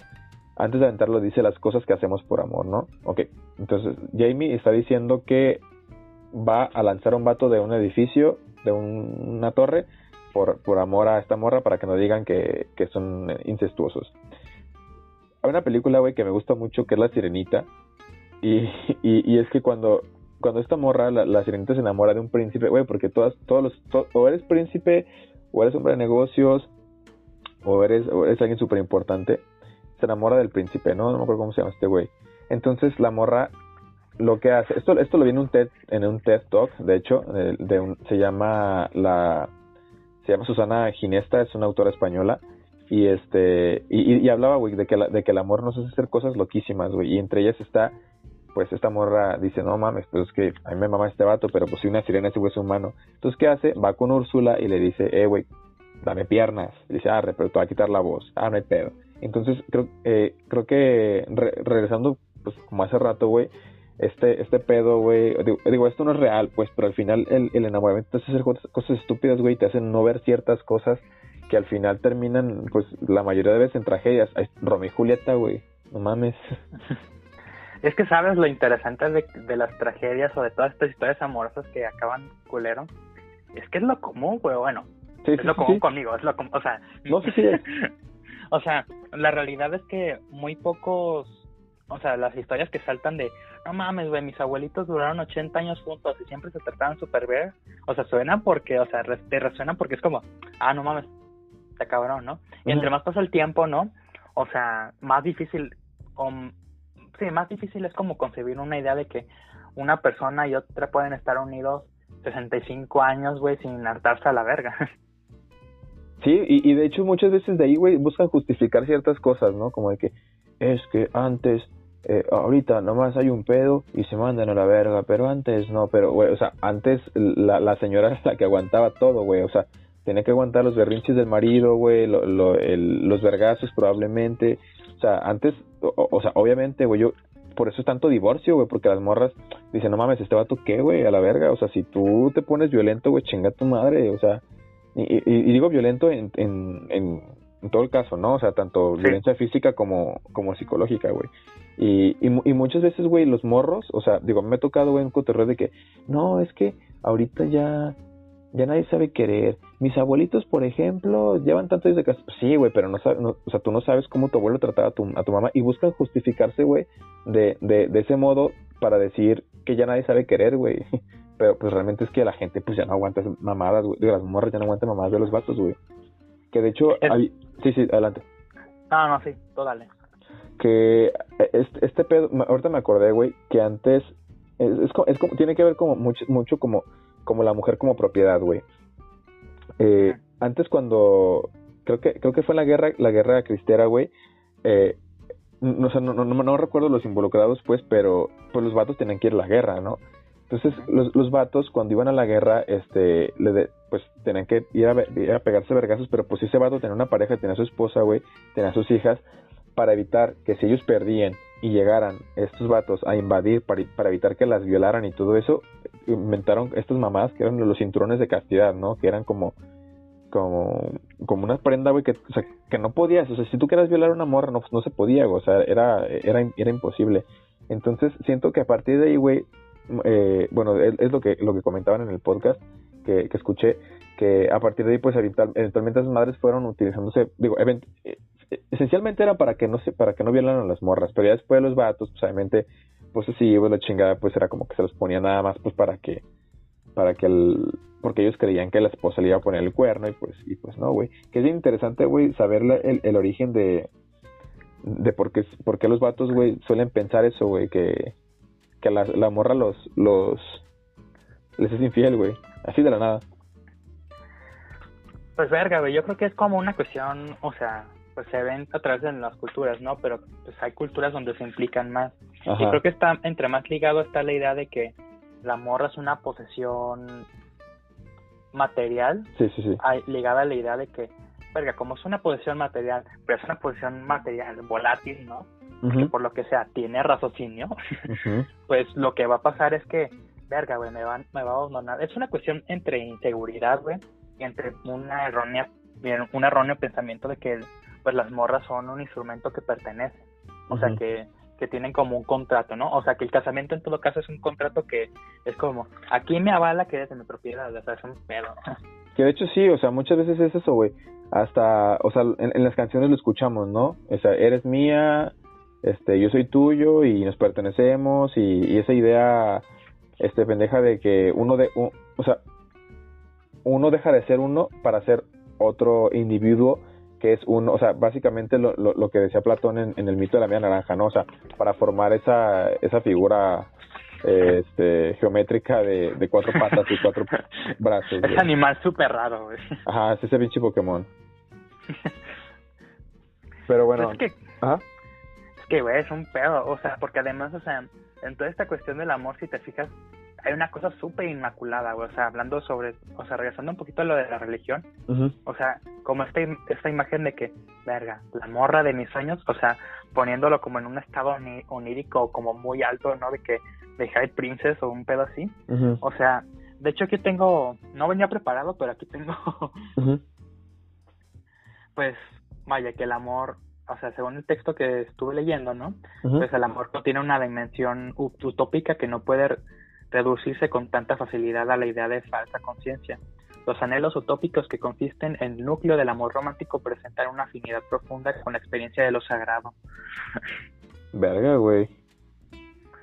¿Quién dijo eso? O sea, pues, verga, te quedo de ver el, no, no hay el autor, pero pues es un, es un texto muy chido de sociología. Ujú, Ok. ¿Y qué y? Y pues nada, o sea, también como estar al pedo, ¿no? De que hasta qué punto nuestras ideas de amor romántico están totalmente despegadas de las cosas lógicas, o por así decirlo, lógicas, ¿no? Y nos empezamos a ir por lugares bien raros, ¿no? De que, no, sí, mi morra va a tener esto, esto, otro, ¿no? Y va a llegar, ¿no? Y va a llegar como yo quiera, en el momento en que yo quiera, o, al, o no sé, güey. O sea, que nos podemos crear un chingo de, de trips raros, ¿no? De que, ah, ella es la morra ideal, ¿no? O sea, vaya, tener una la concepción simple de que una persona es la ideal para otra, pues ya es un poquito, pues desviarse un poquito de lo que es la realidad, ¿no? De que pues esto es totalmente, pues aleatorio, güey, o sea, las personas, o sea, no, lo siento, ¿no? Lo siento por, por no compartir la idea del hilo rojo, pero pues las personas no es como que compartan un destino, güey, sino que simplemente pues se juntan por simple algoritmo analógico. Que, que ahorita que, que mencionaste eso, güey, me, me, me hiciste acordarme del, bueno, del hilo rojo y todo eso, que hay un concepto, güey, que, que existe, que es las Maniac Pixie Dream Girls. ¿Sabes lo que es eso? ¿No? Bueno, eh, hay un vato, güey, pues, creo que es un crítico de cine que se llama Nathan Robin, una mamá así, güey. Es, ese vato, güey, este, le acuña este término man- Maniac Pixie Dream Girl a, a un tipo de morra, güey, que es, este, es una narrativa, güey, que, o sea, que, que, que creo que muchísimos vatos caímos en esa, güey, que es una morra increíble, güey, así como medio seca, güey, medio Ramona Flowers, güey. O sea, es, es Ramona Flowers, es, es este Summer, es este, ¿cómo se llama? ¿Cómo- ¿Has visto El Eterno Resplandor de Mentes sin Recuerdos? ¿Como quién? Ah, Ah, no Clementine. recuerdo, no. Clementine, Eh, ajá. O sea, son esas morras, güey, que, o sea, la, eh, la- la narrativa del, del, de la historia es la misma, güey. O sea, es un vato pendejo que está ahí como que, ay, sí, buscando el amor, la chingada, y de repente llega una morra y viene como a cambiarlo todo, güey. A mí, por ejemplo, la película de Scott Pilgrim vs. The World, esa, esa película me mama, güey. O sea, yo estoy enamorada de Ramona Flowers, este, como probablemente un chingo de vatos. Y, y, y, y, y- y es, esa, es precisamente, güey, esta idea igual también enferma del, del amor romántico de que pues es, nosotros nos creemos nos creamos este personaje güey agarramos la identidad de un personaje que muchas personas suelen hacer eso suelen conocer un personaje y dices huevo yo quiero agarrar esa identidad me pasó cuando vi Cowboy Bob güey yo quería ser como Spike pero no me salió y me pasó también en, en la en la este primaria cuando yo quería hacer Sasuke, pero tampoco me salió. Soy Sasuke Uchiha y no me gusta nada en particular.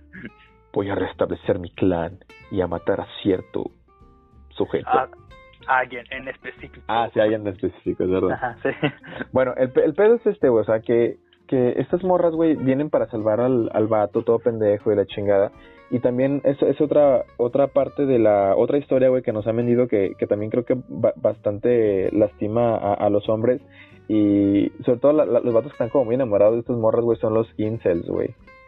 Que eh, los incels también son, son un tema muy, muy, muy interesante, güey. Esta banda como retraída, güey, que, que bueno, incel significa involunt eh, célibe involuntario, ¿no? ¿no? no sé cómo se diga involuntario en inglés. O sea, sí sé, pero no, creo que no lo voy a decir bien, así que mejor digo que es un célibe involuntario. Son personas pues que, que son como muy retraídas, suelen ser personas medio tacos y la chingada, este, eh, medio, pues sí, retraídas, güey, que, que no, no, no, no, tienen como mucho, mucho cotorreo, no, o, o- sí tiene identidad, pero su identidad es una identidad muy, muy retraída y, y demás, ¿no? Entonces, pues, güey, estas morras vienen y, y, o sea, el, vienen y te venden una idea, güey, de que va a llegar el, esta persona, güey, tu media naranja y te va a salvar, eres un morro pendejo y la chingada. Y digo, está bonito, o sea, está romántico, a mí me gusta. Yo realmente, todo, de todo lo que estoy- me estoy quejando, güey, son cosas que me gustan. O sea, yo sí consumo, este, hay una película que no creo que conozcas porque es de Disney y está muy, muy, muy de, de no mames, se llama Starstruck, mi novia es una superestrella, güey. Buenísimo, no sé si la has visto, no creo, ¿verdad? no, carnal, te estoy fallando. No, güey, está bien, bien verga, güey. Trata de una morra que tiene una hermana, güey, y este, y la hermana es fanática de un vato, güey, de un vato que canta, y la morra, la otra morra no, güey. Entonces van a un concierto y la chingada, y el vato, pues ya canta y la verga, y la morra, pues es como X, güey, no te conozco, me vales verga. Entonces, así súper resumido, güey, ese vato se va y este, sale por atrás de- del bar y abre la puerta y le mete un vergazo a, a esta morra que está buscando a su hermana, güey. Dice, ¿qué pedo? ¿Por qué me perguiaste? Ah, perdón, déjate llevo al doctor y la chingada. Entonces ya, total que se van conociendo, güey. La morra se enamora de este güey, pero se enamora de él, no de, no de, no de él porque es artista, güey. Entonces, pues ya, güey, es una película muy verga, güey. O sea, está, está muy de, muy Disney, güey, pero está, está muy chida. Pero, pues bueno, este, ya el, hay algo que te quería preguntar, güey, que quería que me, que quería que explicaras, porque pues es tu, creo que es tu campo. Y es Ajá. este rollo, ya entrando un poquito a la, a la monogamia, el, el explicar, güey, el yo, el, sup- el super yo, güey, y el ello, cuando tenemos eh, una relación, güey. O sea, porque muchas veces, este, este, este rollo, güey, de que la, la monogamia, pues, es un constructo social y nosotros, pues, somos 98% changos y los changos son, no son, no son monógamos. Este, ¿cómo lo, cómo lo asocias, güey? Pues mira, mucho de la cuestión de la monogamia que tiene que ver con con la biología, o sea, cómo está estructurado el ser humano, ¿no? O sea, como animal que tiene facilidad. O sea, biológicamente tú y yo podríamos tener hijos de un chingo de lugares y los morros podrían tener hijos de un chingo de lugares, ¿no? Y alguna infección independientemente- probablemente. Ajá, pero independientemente de todo, güey, o sea, lo cagado aquí es que la pregunta aquí cagada es por qué la mono, por qué la monogamia, güey, salud, Gracias.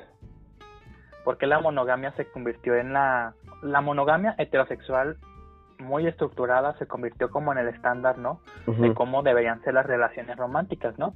¿Por qué Ajá. desaparecieron o por qué se hicieron a un lado en segundo término todas las demás expresiones comportamentales de del sexo afectivo, ¿no? Y pues mucho tiene que ver con estructuras de dominación y todo este pedo. O sea, mm, por ejemplo, ah, vamos a ver, deja tomar agua. Ujú. Tómale, tómale. agüita. Qué rico. Eh, Esta es importante pausa para los que nos siguen escuchando, que tomen agua. Y yo no me traje mi bote de agua ni pedo.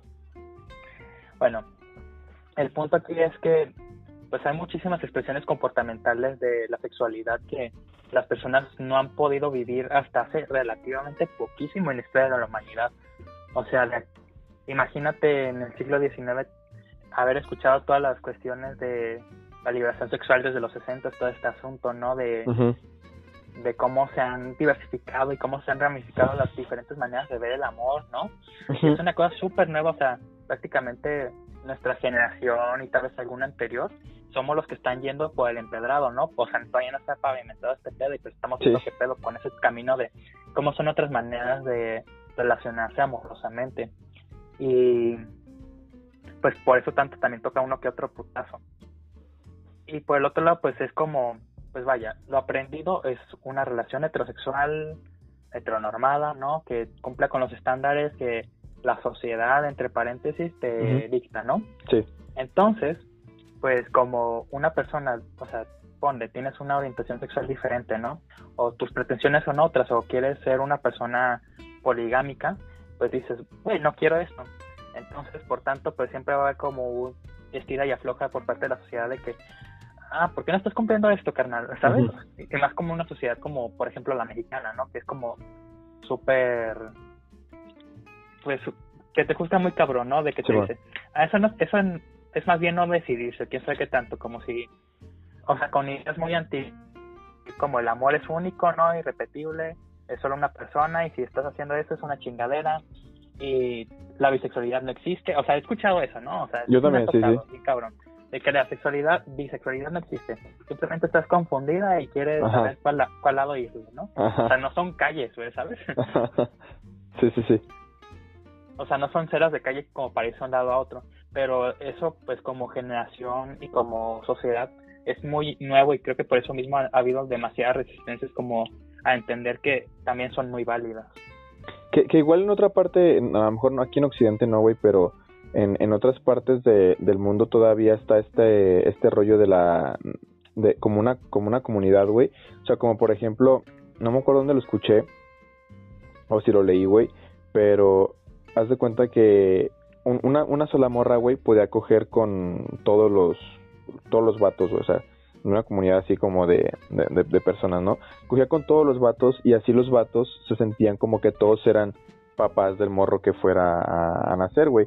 O sea, e, eso todavía, digo, obviamente si nosotros lo, lo, vemos así pues como, como que, güey, qué pedo, ¿no? O sea, probablemente alguien sí juzgaría así como de que, güey, o sea, ¿cómo haces, cómo, coges con, digamos, 10 güeyes y eh, dejas que los 10 sean los papás? Obviamente el papá es uno, o sea, sí, pues, pero pero en, en esas comunas pues todavía, todavía pueden eh, vivir así y de hecho pues todavía existen o sea no probablemente en alguna en alguna comunidad güey indígena o lo que sea todavía debe existir eh, este rollo y es que también ahorita que dijiste hablaste de la de la poligamia güey eh, hay mucha banda y, y sobre todo yo lo he escuchado mucho güey de un tiempo a esta parte este pedo del poliamor güey que a mí a mí en lo particular güey me cuesta mucho güey concebir el poliamor porque yo no puedo, o sea, al menos mi, mi cabecita, güey, no es capaz de, de, entender cómo puedo sentir yo lo mismo, que es, de hecho es una de las preguntas que, que vienen aquí, pero ahorita las, respondemos hasta el final.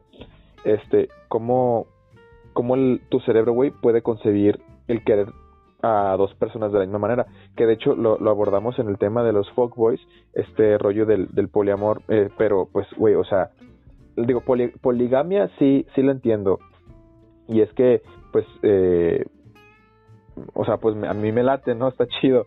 Pero el, poliamor, pues no, güey. O sea, está cabrón, güey. O sea, ¿cómo, ¿cómo puedes estar enamorado de dos personas al, al mismo tiempo y sentir lo mismo? Digo, o sea, dos es, es como el mínimo, ¿no? Para decir que es poliamor. O sea, ahí pueden ser más, güey. O sea, ¿tú cómo lo entiendes, güey?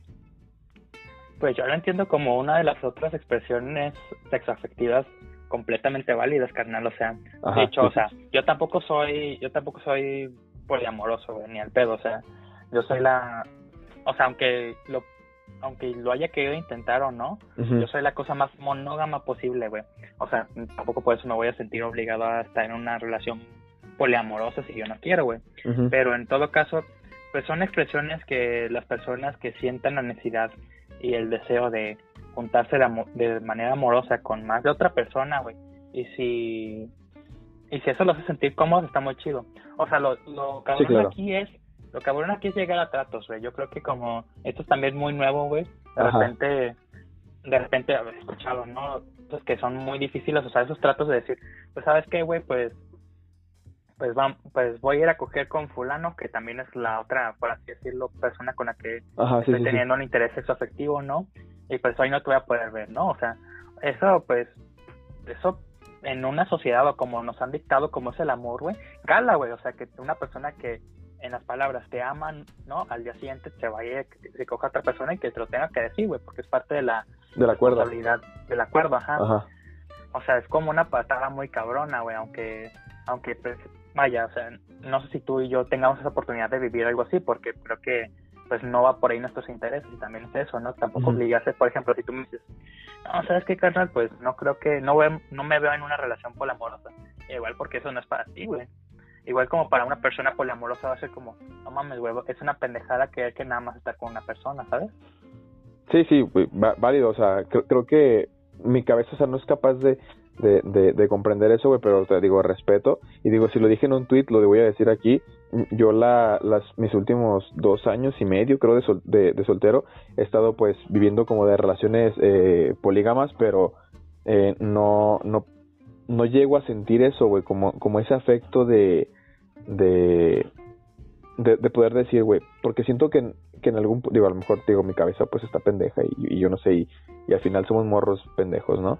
Pero, o sea, yo, yo no sé cómo repartir ese amor, ¿sabes? Es como, como que pues tienes tal, tal cosa y tienes que repartirla todo, es como el pastero, o sea, creo que creo que a una persona le podrías dar más que a otra y no sé, y precisamente imagínate eso, ¿no? Como, como bajo nuestro contexto, güey, o sea, si alguien mal lo escuche como que, ay, güey, estás dormido, dormiste esa noche, güey, con, con tu morra, güey, y el día siguiente, oye, ¿sabes que me habló Juan, digamos, ¿no? Que también le, tiras para allá, me habló Juan, que estás solo, voy a coger con ese güey, me voy a ir temprano, yo no, no me quedo contigo a, los chilaquiles porque, o sea, es como que, güey, ¿sabes? O sea, creo que yo no lo podría eh, este, entender, güey, pero pues bueno, este supongo que digo si existe es porque hay personas que, que lo que lo pueden digo habría que, que platicar con alguna persona que pueda llevar el eh, este, este rollo de la de la poligamia del poliamor perdón sí, de hecho tal vez tal vez tú y yo lo estamos relatando del pito güey tal vez eso ni siquiera pasa sabes Ah, bueno, sí, probablemente, güey. O sea, probablemente sí sea así porque no, o sea, no tenemos como conocimiento. Digo,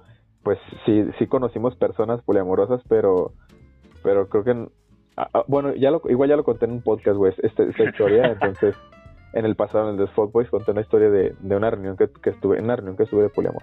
Pero bueno, este... ¿Es esa historia de pol ¿Es, esa, ¿Es esa historia del poliamor que yo también conozco? No, no, creo que no. Es que tú no estabas ese día, fue fue la, el aniversario de un colectivo en el cual tú y yo pertenecemos, que ahora se cambió el nombre. el nombre, arroba loculero. Eh, arroba no, no, aquí no decimos marcas, amigo. Este. Está bien. Pero eh, este, este colectivo se llama Lugar Común. Síganos, banda, somos bien chidos.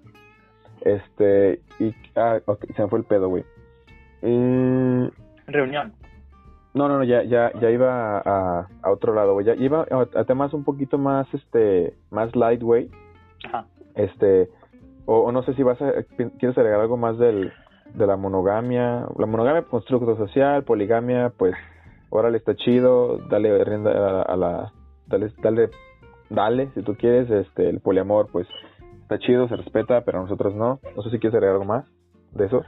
Pues simplemente, güey, pues las dos, tres razas y por ahí, no sé, llega a escuchar alguno que es poliamoroso, ¿no? Poligámico, pues que simplemente, pues, pues que viva su expresión sexoafectiva con total libertad y que se sienta como libre de efectuarla siempre y cuando no daña a ningún tercero, que es también lo, más importante, ¿no? Tanto sentirse bien uno mismo como también no estarse chingando al otro. Sí, hay que ser responsables, bandas. Si ustedes andan acá, pues también cuídense, no, no estén regando enfermedades. Este, ahí, sí, no mamen. Ahí les encargo, porque probablemente uh, podría tocarnos a nosotros, ¿no? Este, pero bueno, güey, aquí algo, este, vamos a ver, es que no sé, no sé de qué hablar, güey. Bueno, vamos a hablar aquí de esto. Eh, Tinder, güey. Ajá. ok. Tinder es un catálogo de personas, güey. O sea, te dice... Y, y, y, ha, y, ha, facilitado muchísimo, y sobre todo ahorita, güey, en ese tiempo de pandemia, ha facilitado mucho como, como esa interacción con personas que podrían llevar a, algo más, ¿no? Ajá. Mi actual date no la conocí en Tinder, la conocí en Bumble pero... Que es Tinder de los fresas, güey. Que, sí, está, está, está más, este, más elitista, ¿eh? está más fresón, porque en, en, en, en Tinder me he topado con fotos acá con filtros de, de los que tenías en el iPod, güey.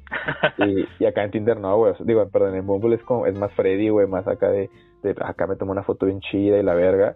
Es, me gusta más Bumble, de hecho, yo este, tengo Tinder, sí, sí tengo Tinder, pero no lo, o sea, no lo uso mucho realmente, no, nomás lo tengo ahí para ver, para ver qué sale, pero Bumble está más perro y he salido con más personas de Bumble, de hecho. De, o sea, yo también tuve mis andares en ambas aplicaciones y como que Tinder tiene ese ahora más Facebook, ¿no? De que te sale más basura. Bueno, no basura, o sea, no, o sea, eso suena Bien funados, güey, bien funados. memo funado, memo funado. O sea, de que, pues, matches que no tienen sentido, güey, de que sabes que no le vas a hablar o que la, sabes que la otra persona no te va a hablar o que te agregan por likes, una cosa así, güey, lo que sea, güey. ¿Te, ha pasado, ¿Te ha pasado algo así como, como extraño, como haber hecho match con una persona que busca un trío, por ejemplo? No, güey, o sea, mis matches y mis interacciones en el mundo de Tinder han sido bien raras, güey. No, eh, esta fue bien rara, güey. Me, hice, match, hice match. Yo a veces lo que hago en Tinder, güey, es que la neta me da hueva ver personas, entonces le doy like a todas, a todas. Y ya luego hago match, güey. Y si hago match y no me gusta, lo quito nada más. Pero es, es de cuenta que estaba yo en Tinder acá, este, tindereando y, y hago match con una morra. Y me hablan, putiza, ¿qué onda? Y yo, ¿qué onda? Y ella me dice, no, pues fíjate que yo y mi vato estamos buscando este, pues una persona para, para jugar. Y yo arre, o sea, yo le seguí el juego, güey, como que a ver qué pedo, ¿no? Pero pues ya la morra resultó que, o sea, resultó que, el, que era que también me tuviera que coger al vato y, y pues, o sea, no, no soy tan open mind, entonces digo respeto, pues, pero, pero no, todavía, todavía no me la tengo esos jales, entonces pues ya tuve que, que huir. Y, y también me pasó que, que me engañaron con fotos, güey, o sea, digo, si era esa persona, pues, pero estaba llena de filtros y fue muy feo. Ah, yo me enteré de una historia bien culerazo con también un catfish, güey, que... Bueno, no la voy a contar, güey, pero pues también me ha tocado escuchar historias de catfish. Y pues a mí mi historia con Tinder, güey, ha sido como muy rara, güey. Porque a mí, o sea, ubica que como el tercer, cuarto like, güey, uh -huh. me habla la morra y, me dice, no mames, te pareces a Diego Luna, güey. no seas mamón. Ey, ya, váyanse a la verga, güey. Nadie te ha dicho que te pareces a Cortázar porque sí te pareces, güey. No, aparte de yo, aparte de yo. Pues mira, güey, o sea, a todo el mundo le parezco a alguien, o sea, como que tengo, pues la cara redonda y la barba, güey, no sé, como que me da como la impresión de que me parezco un chingo de raza, güey. A, pues a Diego Luna, no creo, güey, pero a, a, este, a Cortázar sí te medio pareces, ¿no? Así te tengo guardado, güey. pues, o sea, yo sé que sí, o sea, Ay, no sé, güey. Hay raza que me encuentra parecido con Jack Black, güey. Hay, hay raza que me tiene parecido no con Juanes. Sí, es cierto, Jack Black. Pero bueno, eh, basta de, de, de, de, parecidos. Este, ¿qué pedo con Tinder, güey? Este, el marketing, el, somos una, un pinche, un, un abón, güey. Pues mira, güey. Aquí a, a, mis espaldas tengo un librero, güey, y tengo a Simao Bauman haciendo ruidos extraños, güey, como de lavadora de Nada, verga. ¿Qué dice? Pues ¿Te imaginas, güey, este... que Tinder fuera rascahuele? No mames, güey, huele a puro pinche ovo. ¿Sí o no? ¿Qué es ovo? Ah. O sea, nosotros, güey, o sea, nosotros. Ah. O sea, de que, no mames, güey, pinche otaku, hasta la verga. Ah, yo sí olía a otaku, sin duda. Pero bueno, amigo, ah, ¿qué opinas? yo también. Bueno, um, pues obviamente, o sea, está como esta lectura de que ubicas el, hablando de distopías, ¿no? Super mamón, ¿no? El mundo feliz. Sí, pero no. O sea, sí, ajá, pero no, no, no probablemente no tope referencias. Pues este, este libro no es de Bauman, sino es de Aldous Huxley. Ajá. Y pues la onda era que se utilizaba el amor como un, digo, como, bueno, el, el sexo, ¿no? El coger se utilizaba como un método de, de enajenación, por así decirlo, para mantener a las personas pues en estado de éxtasis permanente, ¿no? Y de hecho se incentivaba que cogieran más, ¿no? Y que tuvieran como drogas para que cogieran más, de su puta madre. Y bueno, y hablando de Simón Bauman, pues hablaba de esta onda de que, pues, sí, o sea, nosotros nos ponemos como putas reces, güey, a ofrecernos, güey. Y de hecho incluso este vato, no, bueno, habla sobre que, bueno, la oferta es mayor en vatos, o sea, hay vatos buscando, güey. Uh -huh. Y las morras son como por así decirlo, una moneda más preciada. O sea, si tú y yo nos ponemos en tienda, somos una moneda de 50 centavos, güey, y una morra uh -huh. es una moneda de 10. O sea, está más más arriba en el mercado, o sea, vale más. Sí, y ahí hablamos, o sea, ve como ya los términos que estoy utilizando de putos valores económicos. Sí, sí, sí. Entonces, lo que dice este güey, pues es como, pues de cierto modo, ilusorio, ¿no? También está esta onda de que, verga, pues, por tanto, güey, o sea, si sé que mi valor es poco, porque, pues, soy el que ofrece poco, ¿no? O sea, soy el que vale poquito, soy el güey de los 50 centavos, ¿no? Pues lo que tengo que hacer es ofrecer mi producto, o sea, ofrecer como mi yo producto, o sea, mi persona, mi cuerpo, ¿no? Lo que sea que soy, como algo más atractivo, o sea, tengo que encarecer el producto. Por tanto, pues voy a hacer estas características, ¿no? Me voy a poner que soy un vato que va a salirse a correr a la barranca a las 7 de la mañana, ¿no? Que está súper mamado, que, que le encanta Maluma, pero que también le encanta leer con, con la lluvia y quién sabe qué tanta madre, y que es súper profundo, pero que también se sabe divertir, o sea, pues vaya, o sea, tú y yo no nos tenemos que ser pendejos, nos hemos puesto descripciones de Tinder. Sí, la mía está bien perra, güey, ahora te lo digo. y pues es eso, güey, o sea, es como embellecerse, ponerse bonito para que las personas se acerquen, ¿no? A, tu, a comprar tu producto, que en este caso eres tú mismo. Que de hecho, o sea, eso, eso que dijiste, güey, que una morra es una moneda de 10 baros y un vato una moneda de 50, pasa en, en, los antros, güey. Este, siempre ves que, no, pues los jueves morras gratis, morras no pagan cover, barra libre y vatos 10 mil pesos, güey, por ejemplo, ¿no? O sea, siempre pasa así, güey, que, y, y es, las morras son como este gancho para que tú vayas, o sea, para que te, llenan el, el, el de este de que es un truco bien, que es un juego bien sucio, güey, realmente, o sea, la, barra libre para las para las morras, güey, que entren gratis, y entonces llegas al antro y son morras de 10 pesos y tú eres 50 centavos y estás viendo qué, de qué sirve, güey, y en Tinder, pues es, es eso, güey, o sea, nunca me pareció, no me acuerdo si lo vi en la clase, güey, pero maestro se nos había comentado un trip así como que, güey, o sea, tú en tu perfil de Tinder o, en LinkedIn también, ¿no? O sea, para conseguir un trabajo, a la chingada, tú, siempre, sobre todo en CUSEA, pues acá que, que somos este, administrativos, es como que, güey, tienes que, es una marca, güey, véndete la chingada y es como que, ok, ¿cómo me vendo? Y pues, o sea, güey, mi, la, nosotros ponemos descripciones en Tinder, ponemos nuestras mejores fotos, güey, como, pues para decir, hey, morra, estoy aquí, no sé, si quieres, si te interesa, pero pues también dicen mucho, güey, eh, eh, ahorita que, estás comentando eso me acordé, que dicen muchas veces, la morra coge cuando quiere y el vato cuando puede, ¿no? Que también es un pedo, güey. O sea, porque decir que pues ya implica como también otra vez la reiteración de estructura de poder, ¿no? De que pues el vato es como un ser, o sea, aparte de la narrativa machista es que el vato, o en este caso el varón, es un ser de pura testosterona que busca meter el pito en una puta lavadora si pudiera, güey, que todo el tiempo quiere coger. Yo. Simón. Ah, huevo. oh, huevo. Entonces, Ajá. entonces, pues, parte de la narrativa es que pues, nosotros, hasta cierto punto, en mayor o menor medida, pues nos comemos ese discurso, ¿no? Y decimos, no mames, güey, quiero coger, y mañana quiero coger, y pasado mañana quiero coger, entonces, por tanto, pues, eh, pues soy vato, ¿no? Quiero, quiero coger. Y las morras es como, pues se les inculca también de que tú debes ser pulcra, tú debes de ser una mujer, tú debes de darte a respetar, por tanto ella es como, ah, entonces debe ser muy especial y no es como, o sea, debo de reservarme aún cuando yo quiera, ¿sabes? O sea, debo de... Sí, güey, sí, sí, sí, Me, me he topado con ese discurso todavía.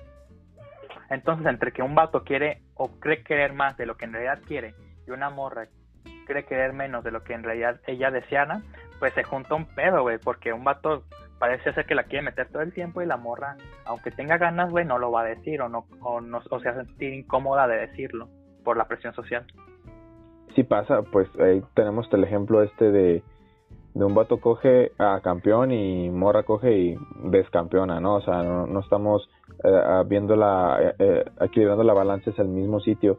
Y ahorita, güey, pues que ya entramos como en el, en, en el mercado, güey también las redes sociales, güey, o sea, cómo han ayudado mucho a, o sea, a, ¿llegas a tener una novia, güey, gracias a redes sociales?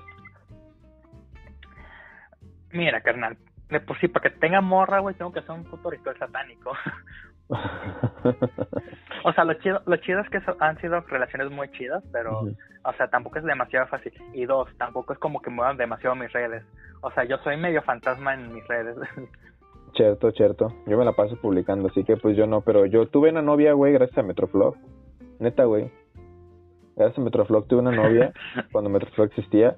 Y, Y, y las redes sociales, güey, han, han, apoyado un chingo a, que este tipo de cosas sucedan, güey. O sea, digo, las redes sociales, Tinder, Bumble, Facebook Date, lo que tú quieras. Y gracias a eso yo he conocido mucha gente, güey, y, y, me he involucrado con gente y digo, güey, pues, o sea, qué, qué chido, ¿no? Que, que esto pueda apoyar. Y también, bueno, es que realmente aquí el punto que te quería mencionar, güey, era como poner fotos en redes sociales, como este rollo de, de cuando uno está bien enamorado, pero no, al chile, al, chile ya, ya no estamos en ese tema. Mejor hay que hablar de... Ah, a ver, ¿dónde está? Aquí tengo el tema. Es que, ¿cómo se percibe el amor, güey? O sea, la identidad que, que uno se forma, pues, como el oro, ¿no? Depende del contexto. Depende del contexto y de un chingo de factores. Y cómo percibes tú, güey, tu memo. Ajá. ¿Cómo, cómo percibes el, el amor? El amor romántico.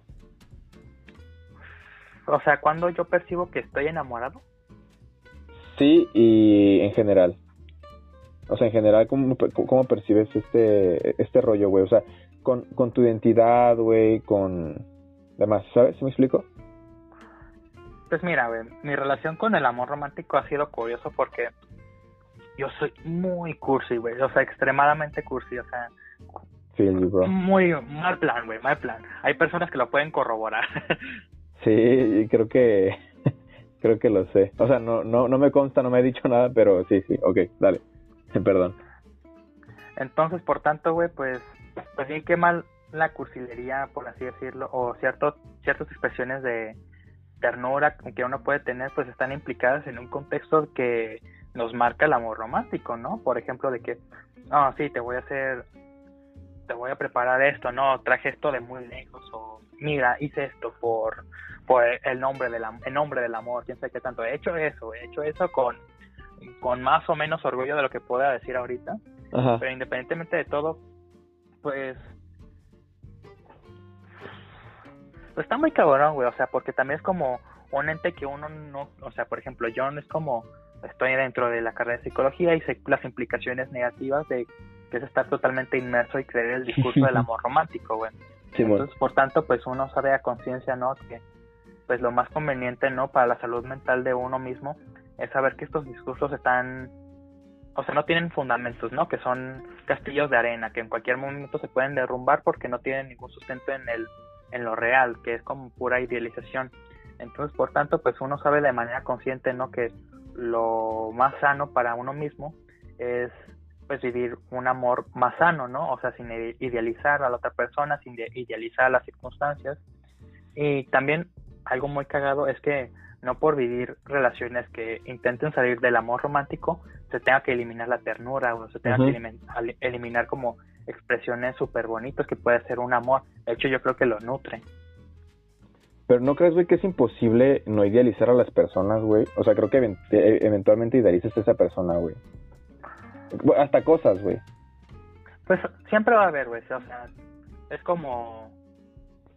Pues es como parte de todo, güey. O sea, entra dentro del pack, güey. Porque pues en el mismo enamoramiento, pues, vaya, lo que decía al principio, güey. Te rebanas prácticamente toda tu todo tu sentido crítico hacia esa persona y tienes que hacer mucho esfuerzo para verle defectos en el proceso donde estás enculado, güey. Enculado. Eh, es, es la, el slang de, decir enamoramiento, ¿no? Ajá.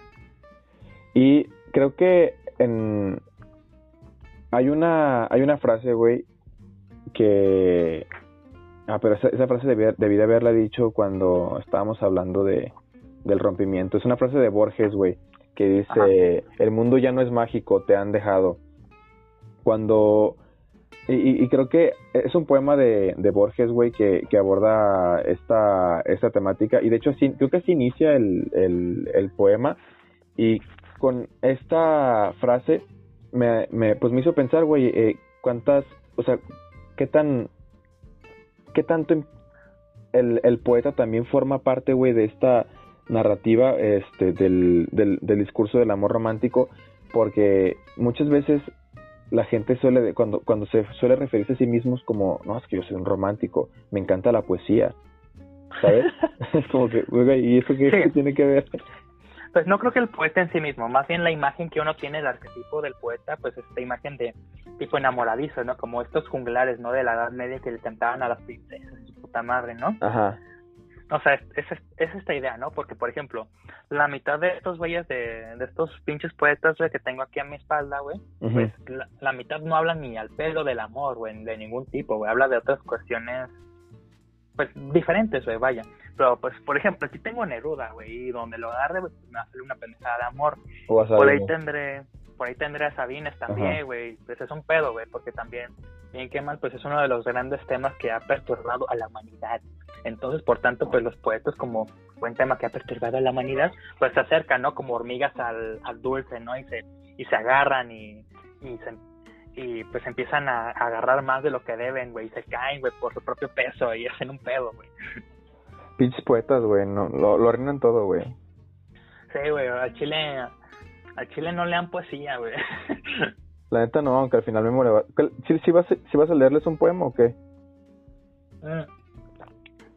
Pues no tengo nada preparado, pero tengo el libro aquí al lado. Por ah, en corto.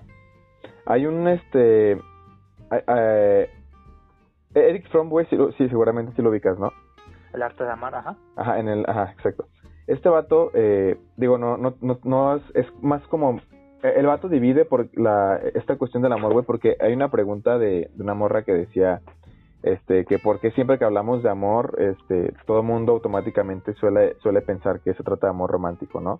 Y creo que es bien interesante, güey, cómo Eric Fromm eh, divide las, este, es, estas partes como, pues, para poder diferenciar pero, o sea, respondiendo un poco a la, pregunta, creo que es porque mucha gente no tiene como idea de que existen distintos tipos de amor, o, a lo mejor no son como muy conscientes, pero, o sea, porque lo pueden nombrar como decir, no, es que yo a mi mamá, pero de otra forma, ¿no? Y, y, Eric Fromm lo, lo, dice como el, el, amor fraternal, es como el, el, amor que tenemos entre hermanos, el amor maternal, el amor erótico, que pues es el, el amor eh, romántico, el amor a sí mismo y el amor a Dios, pero los griegos, güey, tenían, este, por otra parte, tenían ellos eh, al menos tres maneras de nombrar al amor. Y la neta, me, me he hecho un paro, güey, y creo que le dio un paro a la, a, la, gente saber que, o sea, como saber reconocer cada una de ellas. Este, en estas, en estas divisiones que hacían los griegos, güey, eh, creo que son por lo menos tres, no, me acuerdo cuántos son la neta, está el eros, güey. El eros es el amor pasional, impulsivo, responsable que sientes, el responsable que, que hace que sientas atracción sexual por otra persona, ¿no? La filia es el amor que eh, puede hacer sentido cuando estás con un amigo, con un compa, el amor al prójimo, la chingada. Y el ágape se refiere a la frecuencia más profunda del amor, que es el amor como por una deidad, que justamente es más o menos como lo que dice Fromm en, en El arte de amar por Napa. ¿Has visto ese libro? El arte de... el arte de amarte por Napa. O sea, eh, sí recuerdo, sí recuerdo al Doctor Goku, güey, y sí tengo el libro de Eric Fromm, güey, o sea, es que, así es que sí tengo conocimiento de ambos. Ah, huevo, con eso. Entonces, este, respondiendo un poco de la pregunta que decían, creo que nosotros, cuando, o sea, eh, eh, si, si no estás como, si no has leído un poquito como este pedo, probablemente también pienses que cuando alguien habla de amor, automáticamente se remita al, al amor romántico, pero pues está bien, o sea, digo, creo que, creo que es parte del de esto, ¿no? O sea, o, tú qué opinas? Porque pues sí, güey, o sea, si te hablan de amor, e incluso que ya sepas de esto, aunque sepas cosas como de que, güey, hay diferentes tipos de amor, lo podemos seccionar así como los griegos lo seccionan o, como Eric Fromm, pero pues cuando alguien te habla de amor, lo primero que tiene en la cabeza es amor romántico. Mm, no tanto amor romántico, pero sí amor en su contexto es afectivo, güey. O sea, ¿es, es, es como distinto ese pedo, ¿qué, güey? Pues o sea, no es como una cara, la, ¿cómo dicen? Dos caras de la misma moneda. O sea, si me lo pregunto, ¿se puede vivir el amor sin, sin ser esta expresión? Es que vamos a ver, vamos a acotar. ok. Para hacer, o sea, ¿se puede vivir una, una relación sexoafectiva con otra persona sin necesidad de ese contexto de amor romántico? Es que el amor romántico también conlleva Mira, el amor romántico, o sea, tiene ese apellido de romántico porque conlleva esa serie de conductas que la sociedad ha impuesto, güey. O sea, no es, no es netamente el cariño que le tienes que tener a otra persona, o sea, eso no lo hace lo romántico. El amor romántico se hace amor romántico cuando se implica bajo ciertas estructuras.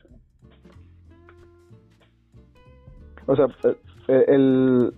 Sí, ok, una no, no es este netamente incluye a, a la otra, ya, ya, ya agarra el pedo. el amor romántico puede ser o sea, porque hay parejas que incluso llegan a, tener como, como este, este, esta especie de romance sin, sin llegar a tener como estas eh, demostraciones sexoafectivas, ¿no? Como dices. O sea, una, una no tiene que ir con otra. Mira, por ejemplo, que le estés haciendo cariñitos a otra persona, o sea, en el cabello y todo ese pedo, pues es una expresión de amor, pero no tiene que ser una expresión de amor romántico. Ahora, si lo estoy haciendo, güey, por consiguiente, por pensar de que, no, sí, esta es la única persona que lo voy a hacer cariñitos en toda mi vida, güey, pues ahí entran dentro del amor romántico, güey, porque son una de esta serie de prácticas y costumbres, güey, que la sociedad nos ha enseñado. Cierto. Hay una, hay, hay un tema, güey, que, que ya es como el último para cerrar aquí el, el podcast, ya llevamos casi dos horas, amigo. Este, pero, pero, no sé si tienes, este, tú un tema, algo más si quieras eh, sacar al tema. Pues se queda muchísimo, eh, güey. O sea, tenía más apuntes, o sea, no, o sea ni al pedo, güey. Pero, pues simplemente, güey, pues, pues el mensaje más simple, güey, de que, pues, vivan, el, o sea, este 14 de febrero, pues vivan, si van a vivir su sexualidad, pues vivanla de manera responsable, ¿no? O sea, no se pasen de verga con sus parejas, no les sean infieles y por otro lado, pues, pues hagan lo que tengan que hacer, pero pues cuídense y cuiden a la otra persona con la que vayan a tener actividad sexual. Y por el otro lado, pues en general, pues vivan sus relaciones afectivas con cariño, ternura y responsabilidad afectiva.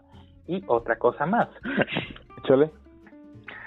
Pues nada, que también si, si eh, por el otro lado, pues si están viviendo esta época solos, digo, se sienten medio puteados, no lo que sea, o de que están extrañando un chingo su exnovio, lo que sea, pues no duden en buscar ayuda, o sea, tampoco está, o sea, pues yo soy psicólogo y pues es el momento de mi marketing, pero pues no duden en buscar ayuda, o sea, tampoco, no se tienen que sentir mal, o sea, cuando un médico, cuando, por ejemplo, a ti Alexis te duele el estómago y dices, puta, güey, no, no sé qué tengo, y vas con el médico, no dices, güey, ¿por qué no sé lo que tengo? ¿Por qué tengo que pedir ayuda? O sea, no. claro. O sea, vas con un experto que pues estudia para eso, ¿no? Lo mismo no se tienen que sentir mal si de repente se sienten desorientados y quieren buscar ayuda o tienen necesidad de buscar ayuda.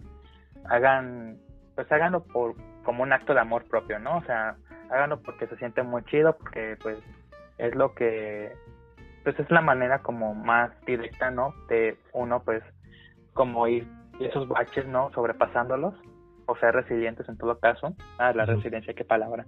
Y pues, y pues por el otro lado, pues también pues es una decisión muy personal, ¿no? O sea, pues tampoco el dictamen es vayan todos a terapia, pero si, si sienten la necesidad de necesitar ir a terapia, pues háganse casos a ustedes mismos y pues aprovechen la oportunidad. Que aquí, aquí también va un comercial mío, güey. Este, hay un, hay un, se llama Programa Integral de la Cultura para la Paz, algo así, en CUSEA, la región de Guadalajara. También, ahí estamos este, ofreciendo servicio psicológico. Este, tienen que mandar un correo, también, bueno, si son de la Universidad de Guadalajara, pueden mandar un correo a, al, o sea, búsquenlo en Facebook así, Programa Integral de la Cultura para la Paz de CUSEA, y este, pues ahí viene la información, pueden checar y pues ahí tenemos psicólogos dispuestos a ayudarlos, tenemos eh, servicio en, en línea y aparte pues también presencial por 50 varitos. Este, es distinto si no eres de la red UDG, no sé cómo sea, pero si eres de la red UDG, pues adelante. Y, güey, pues, o sea, yo no te quiero cortar, entonces si tú tienes algo más que traer al, al, tema, güey, échalo, o sea, no hay pedo. No, pues, pues simplemente eso, pues viven y dejan vivir, no se pasen de verga con las personas que los quieren y pues mucho menos. Muchísimas gracias, Alexis. Pero ya, ya no quieres, o sea, ya no vas a, ya no traías más de lo que dijiste que investigaste.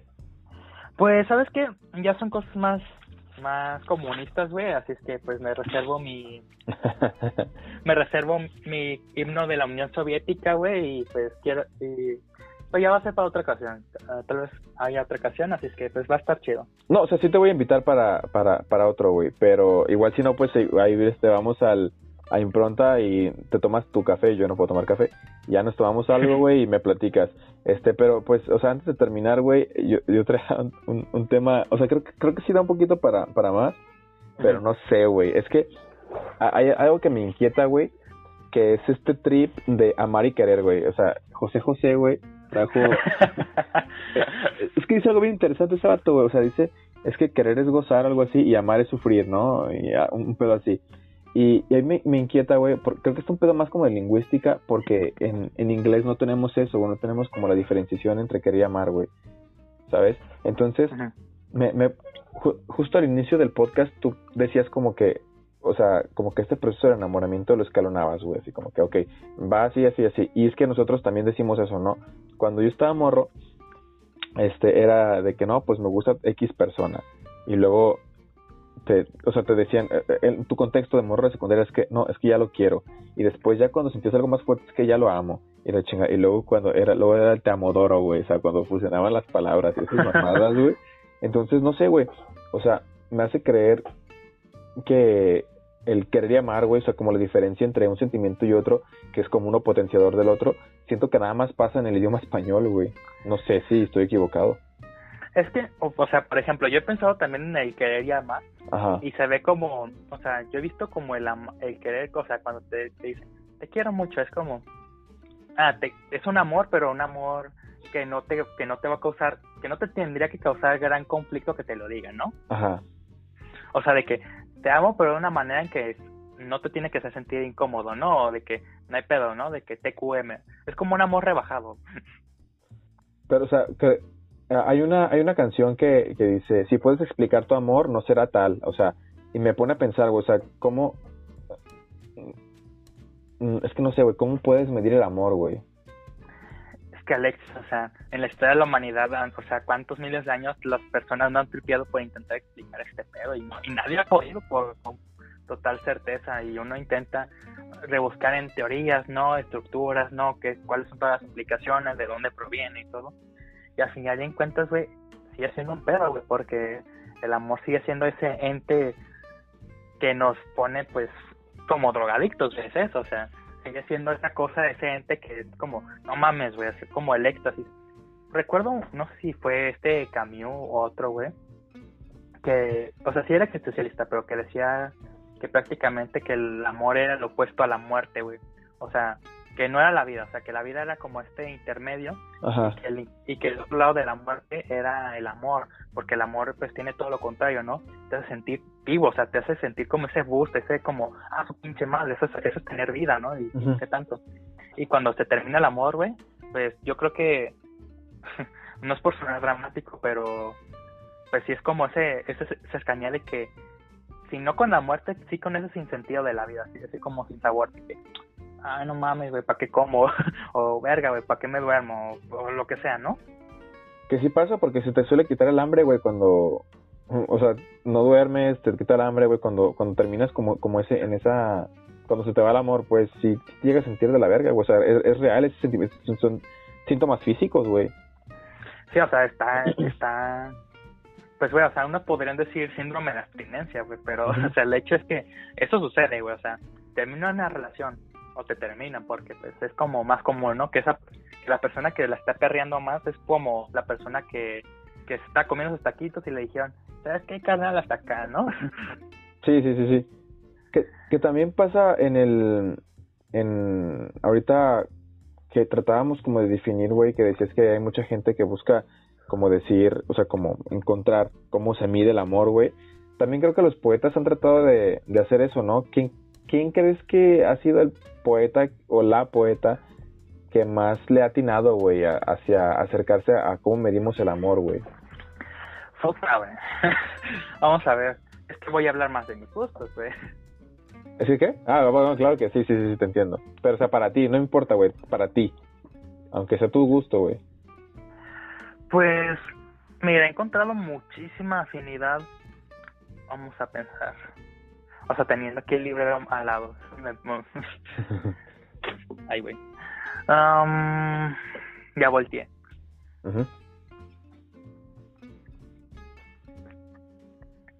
La agüita, la agüita. La agüita. Pues mira, güey, yo creo que he encontrado muchísima afinidad en el modo en que cuando estaba un poquito más morro y cuando apenas estaba descubriendo la poesía, encontré muchísima afinidad con cómo expresaba el, los sentimientos de amor y toda esa onda de enamoramiento de Eduardo Lizalde, que era como súper agrio y súper... Eh, váyanse todos a la verga. eh, eh, eh. Sí, te mama, yo sé. Sí, yo sé, yo, yo también sé. Pero con el tiempo como que me fui ablandando algo y yo creo que he encontrado muchísimo de las expresiones de cómo yo he sentido el cariño en- con ese detenimiento en José Watanabe. Hace rato no lo conozco. Es un autor peruano de entre los años 50, 60 por ahí y es como súper íntimo, o sea, no, no habla únicamente de amor, sexo afectivo, parra romántico y toda esa onda, sino que abarca muchísimo de expresiones, de otro tipo de expresiones de amor, ¿no? Como expresión de amor a una tierra lejana o amor a, a los difuntos que se fueron de su vida, ¿no? Lo que sea. Y, y pues es un libro que he encontrado muchísimo amor. Además, como es un autor japón, japoperuano, se podría No decir mames. así pues eh, tiene tiene lo mejor de los de los dos mundos como Hannah Montana o sea tanto tiene ese detenimiento estético del del oriental no de, de esa estética japonesa no Ajá. como también pues la métrica y ciertos ritmos pues ritmos latinos como si fuera Daddy Yankee pero pero o sea Ajá. tiene tiene esos dos condimentos y, al- y, al- y cuando los juntan no como ingredientes de cocina pues conforma un poeta que tiene muchísima intimidad que contiene muchísima riqueza en las palabras y yo creo que en él he encontrado muchísimas de las maneras en que yo puedo decir ah güey no mames esto sí es esto es amor güey sabes Sí, sí, sí, sí. así que yo creo que él Lo voy, lo, voy a echar un- una leída, güey. Porque sí, sí es bien interesante el, el cómo, el trabajo del poeta es como, este, tratar de, de explicar, ¿no? Este, de descifrar lo, lo inefable y, digo, ya eso es como para otro podcast, pues, que, que, que voy a hacer sobre la poesía y los poetas. Espero no muy pronto. Bueno, no tan pronto, la verdad. Pero, eh, pues eso, güey. Este, no, la verdad es que se me está yendo bien duro el pedo, güey, porque ya tengo sueño, güey. Trabajé desde temprano. Me disculpa, amigo. sí no te preocupes yo también vengo de chambear y estoy como Sí, güey, yo creo que, yo creo que aquí lo vamos a dejar, güey. Este, o sea, ya son dos horitas, bueno, casi dos horas, güey, faltan cinco para dos horas. Este, pero estuvo, estuvo buenísimo, güey, el, ah, pero faltan las preguntas.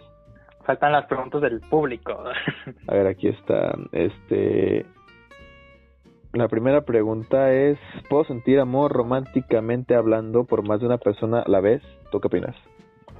sí como chingados no Sí, totalmente, güey. Este, también estoy de acuerdo en que sí se puede. Eh, digo, no, no, no como el poliamor, pues, pero, pero creo que sí, güey. O sea, a mí me gusta todo el mundo, la verdad. Y bueno, ya respondimos la de por qué creemos que el amor romántico es el único que existe. Y lo de estar enamorado, estar enamorado de dos personas al mismo tiempo, eso sí, está, está cabrón, ¿no? pues está cabrón güey pero Si lo siente, o sea, si la morra preguntó eso es porque lo siente, ¿no?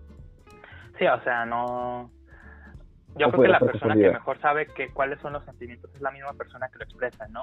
Entonces, por, por ahí, pues, el plan es como, pues, ah, güey, o sea, pues está muy chido. O sea, sentir el amor ya está muy cabrón, o sea, ya está muy chido. Ya sentir amor por una persona está muy difícil. Ahora sentirlo por dos. Como es le hacen. está muy cabrón, ¿no? Pero, o sea, lo chido es como, pues, tener esa oportunidad de sincerarse, ¿no? O sea, primero con uno mismo y después tomar decisiones. Que este no va a ser el podcast que le va a dar una respuesta para eso. No, pero, jamás, jamás. no, para eso, no, nunca, güey, no. O sea, lo que sí es como, pues, más bien la recomendación es sincerarse con uno mismo, ¿no? De decir, bueno, ¿para dónde voy? ¿Qué es lo que quiero? ¿Cómo me veo con estas personas? Y pues ya, el pedo ya es, ya es de, ya es de tu pana, ¿no? Sí, pues ya. De hecho, esa persona creo que debería, debería ir a terapia, le he dicho muchas veces. Este, y otra dice, ¿cómo desenamorarse? ABA. Bueno, pues es, es, es cuestión de tiempo, ¿no? Pues es muy periódico, ¿sabes? O sea, cuando toca, toca, carnal. Y es como, y cuando toca no te puedes quitar, güey, porque es como un pinche tren. Sí, o sea, es la, es la vida, dirían mis compadres allá de, de Francia. Así que, este, no, la, la neta es que estas preguntas las responderíamos súper chidas si no hubiéramos cansados y si no fueran las 2 de la mañana, güey. no, sí, o sea, estaríamos respondiendo diferente y estaríamos profundizando más, pero estamos como de que, Simón, güey. Simón, a la verga. No, no, la neta, pues te voy a invitar para otro, güey, pero yo creo que este ya no vamos a grabar tan tarde, güey. Yo creo que vamos a grabar un poquito más temprano. Este, Sí, o sea, para ya nuestros dos únicos radioescuchas en este momento, o sea, sabrán que nuestra este podcast está súper gitano, o sea, tuvimos problemas de conexión, de estarnos hablando, que uno no se escuchaba al otro. Sí, y- exacto. Entonces eso como que nos agotó un poco el chakra, güey. Sí, como que fue a hacer como un clon de, de rayo de este Kakashi que le que la Ah, sí, no chakra, mames, sí, sí, sí, sí me acuerdo, güey, con el pinche pain. con el y- Pain, güey. Bueno, la última pregunta es enamoramiento o costumbre. Bueno, pues creo que no es nada, de- o sea, no es igual, güey, pues esa el enamoramiento está bonito y cuando es costumbre, pues yo creo que ya no estás enamorado, yo creo que ya chingó a su madre tu relación, mi compa. Pues yo creo que siempre hay algo de costumbre, güey, o sea, quieras que no, o sea, una cosa es que sea una costumbre súper insípida, ¿no? De ir como al, Ajá. de que sea súper, oh, siempre vamos al mismo lugar, oh, oh, siempre hacemos lo mismo, oh, oh, oh, oh. Y eso es el pedo, ¿no? Pero creo que las costumbres en sí mismas, pues siempre va a haber, güey, o sea, siempre va a haber como usos y costumbres, ¿no? Un chiste local que se viene así entre los dos, un gesto que uno sabe que al otro le da risa, o sea, ese tipo de cositas que también son, son bonitos, güey, en mi punto de vista son muy bonitos, también al final son costumbres. Totalmente de acuerdo. Pues yo, yo, yo lo veía más como algo más como un pedo negativo, güey, como si... Pero pues no creo que, o sea, así como, como lo abordas tú, creo que creo que sí podría quedar, pero así como yo lo veía, güey, era como que, pues no, güey, o sea, estás enamorado y, y, si es costumbre, o sea, porque creo que eventualmente pues, suele pasar con las relaciones como largas que suele haber como ya mucha costumbre, es como que, güey, ya no te quiero, es, nada, es meramente la costumbre, pero yo sí, yo sí lo, lo pensé, entonces por eso a, apuntaba a eso, pero Pues- viéndolo de tu, de tu manera también es válido. Ajá. Pues eso sería más bien como el estancamiento, ¿no? Ajá. Sí. Ok. Bueno, amigos, pues eso fue todo. Este, aún no nos despediremos porque falta que Memo les recomiende una película o este un, un disco o una canción y les lea un poema y ya después, ahora sí, cerramos. Pues ¿Qué tiene que muchísimas gracias. Muchísimas gracias Alexis por... Ay, cabrón, mi computadora. Muchísimas gracias Alexis por recibirme en este tu podcast. Eh, ha sido un gusto. Espero que no me funen por la parte donde dije Tinder, güey. que eran basura. No. Te mamaste, Ay, no. El peor, la peor combinación de palabras que pueda haber usado. Por favor, no me funen. Ten- tengo un perro que alimentar. No. Y pues nada, independientemente de todo el mame, pues muchísimas gracias. Espero que haya sido de su agrado escucharnos por casi dos o más de dos horas. sí, ya más de dos horas. Y pues en primer lugar, yo creo que la película que me gustaría recomendarles se llama In the Mood of Love. In the Mood for Love, de un autor coreano, no, asiático. Busquen así la película y la, pe- la película que les aparece con asiáticos, esa es. A ver, lo, ajá, ok. Sinopsis. Es una historia de dos parejas que se mudan como más o menos al mismo departamento y pues resulta ser que nuestros protagonistas son un vato y una morra, ¿no? Que es como el matrimonio, o sea, el vato, el vato de un matrimonio y la morra del otro matrimonio que viven como en el mismo departamento. Entonces todos compas, güey, se dan cuenta que sus respectivas parejas se- son infieles, güey, o sea, entre ellos. Uh, y un día se van a la verga de, del lugar donde están viviendo, que es Hong Kong. Entonces estos dos vatos pues se, quedan sacados de onda, ¿no? Entre el duelo de sentir la partida de la otra persona, pero al mismo tiempo se hacen más íntimos con la otra persona y al mismo tiempo notas como un cierto ambiente de amor, pero con mucha culpa y con sentido asiático y hay mucho, hay mucho, hay mucho colorido y hay mucho sabor y con dolor, güey, que es algo que me encanta. Entonces, la voy a ver, la voy a ver. Entonces es una película súper recomendable para todos los que se quieran azotar el 14 o cualquier otro día. Um, otra recomendación, un disco. Bueno, como estamos también in the mood for love, ah, ah, ¿verdad? Pues, pues yo creo que les voy a recomendar el disco de Omar Rodríguez López, El Ciencia de los Inútiles, que es un disco un poco interesante, es un disco conceptual que aborda diferentes temáticas de cómo es un proceso de enamoramiento y desenamoramiento, o al menos así lo he interpretado yo, porque las letras son medio críticas, pero si estás al pedo, pues entienden, ¿no? Y es un proceso súper cabrón porque es prácticamente una guitarra acústica, un contrabajo y la voz de Jimena Sariñana. Así Ah. es que van a, así que van a encontrar mucho colorido y van a encontrar, bueno, también mucho, una voz súper profunda y dolorosa. Pero ¿cuál Jimena Sariñana, güey? Hay como 10, ¿no? ¿Cuál, es, ¿Cuál de todas, güey? No, pero, o sea, eh, con este con este disclaimer, ¿no? De que es Jimena Sariñana y hay personas que no les agrada su voz. Ajá. Si, si no encuentran obstáculos en su voz, van a encontrar un disco súper bonito, o sea, les va a encantar por lo menos alguna canción porque es como canciones además muy chill, o sea, son son muy como para poner con lluvia y con un libro y te el profundo. A huevo, a huevo. Mis meros moles de mis compas los mamadores. Y finalmente, un poema, vamos a ver. Por eso encendí la computadora. Excelente. No, yo, yo sí voy a, voy a escuchar la película, güey, y voy a, digo, voy a ver la película. Claro. y voy a escuchar la canción. Le digo el disco. Muy bien. Échale. Si es tuyo, no importa, si de quien quieras. Estoy buscándolo. Mm, tengo, o sea, ya lo, o sea, desde antes del podcast ya sabía cuál iba a ser, ¿no? En el caso de que me ibas a decir, me molesta un poema. Ah, huevo, a huevo. Pero pues apenas hasta, pues como soy medio vale madre a veces por momentos. no, pero eres muy responsable, amigo. Yo lo sé. Jaja, es nada más mi persona. Estoy haciendo la performance. Ah, bueno. Muy bien, esta, este poema es de Fernando Pessoa. Te mamaste. Sí, a huevo. Todas las cartas de amor son ridículas. No serían cartas de amor si no fuesen ridículas. También escribí en mi tiempo cartas de amor, como las demás, ridículas. Las cartas de amor, si hay amor, tienen que ser ridículas. Pero al fin y al cabo, solo las criaturas que no escribieron cartas de amor sí que son ridículas. A perro. De hecho, ya sé que ya se acabó, ¿verdad? Ya. Yo tengo las cartas de amor de Pessoa, güey. Ah, no mames. Todo lo que hizo Pessoa es una, es una cosa súper hermosa. Güey, eh, eh, hay unas que sí es como que, ay, güey, no mames, es, está siendo asquerosamente romántico, güey. Pero sí, ya, yo, aquí las tengo. No me acuerdo cómo se llama la ruca las que, la que se las manda, pero lo voy a releer y me voy a acordar. Pero bueno, este, muchas gracias, amigo, por eh, haber estado aquí, por haber compartido este espacio del podcast. Eh, te voy a invitar, eh, así que banda, pues esperen próximamente a, Memo nuevamente. Voy a estar invitando a gente que... Voy a estar repitiendo eh, invitados, pero no tanto porque me gustaría darle voz a otras personas, pero de igual manera, este, probablemente sí lo van a escuchar. Entonces, pues igual, como les dijo Memo, pues pasen un, un 14 de febrero muy chido, bañense, este, vivan su sexualidad pues sanamente y, y no anden regando hijos o enfermedades porque podrían ser ustedes después. Así que muchas gracias a todos amigos por haber eh, estado aquí con nosotros dos horitas y pues nos vemos en el siguiente episodio. Cuídense mucho, besos, bye.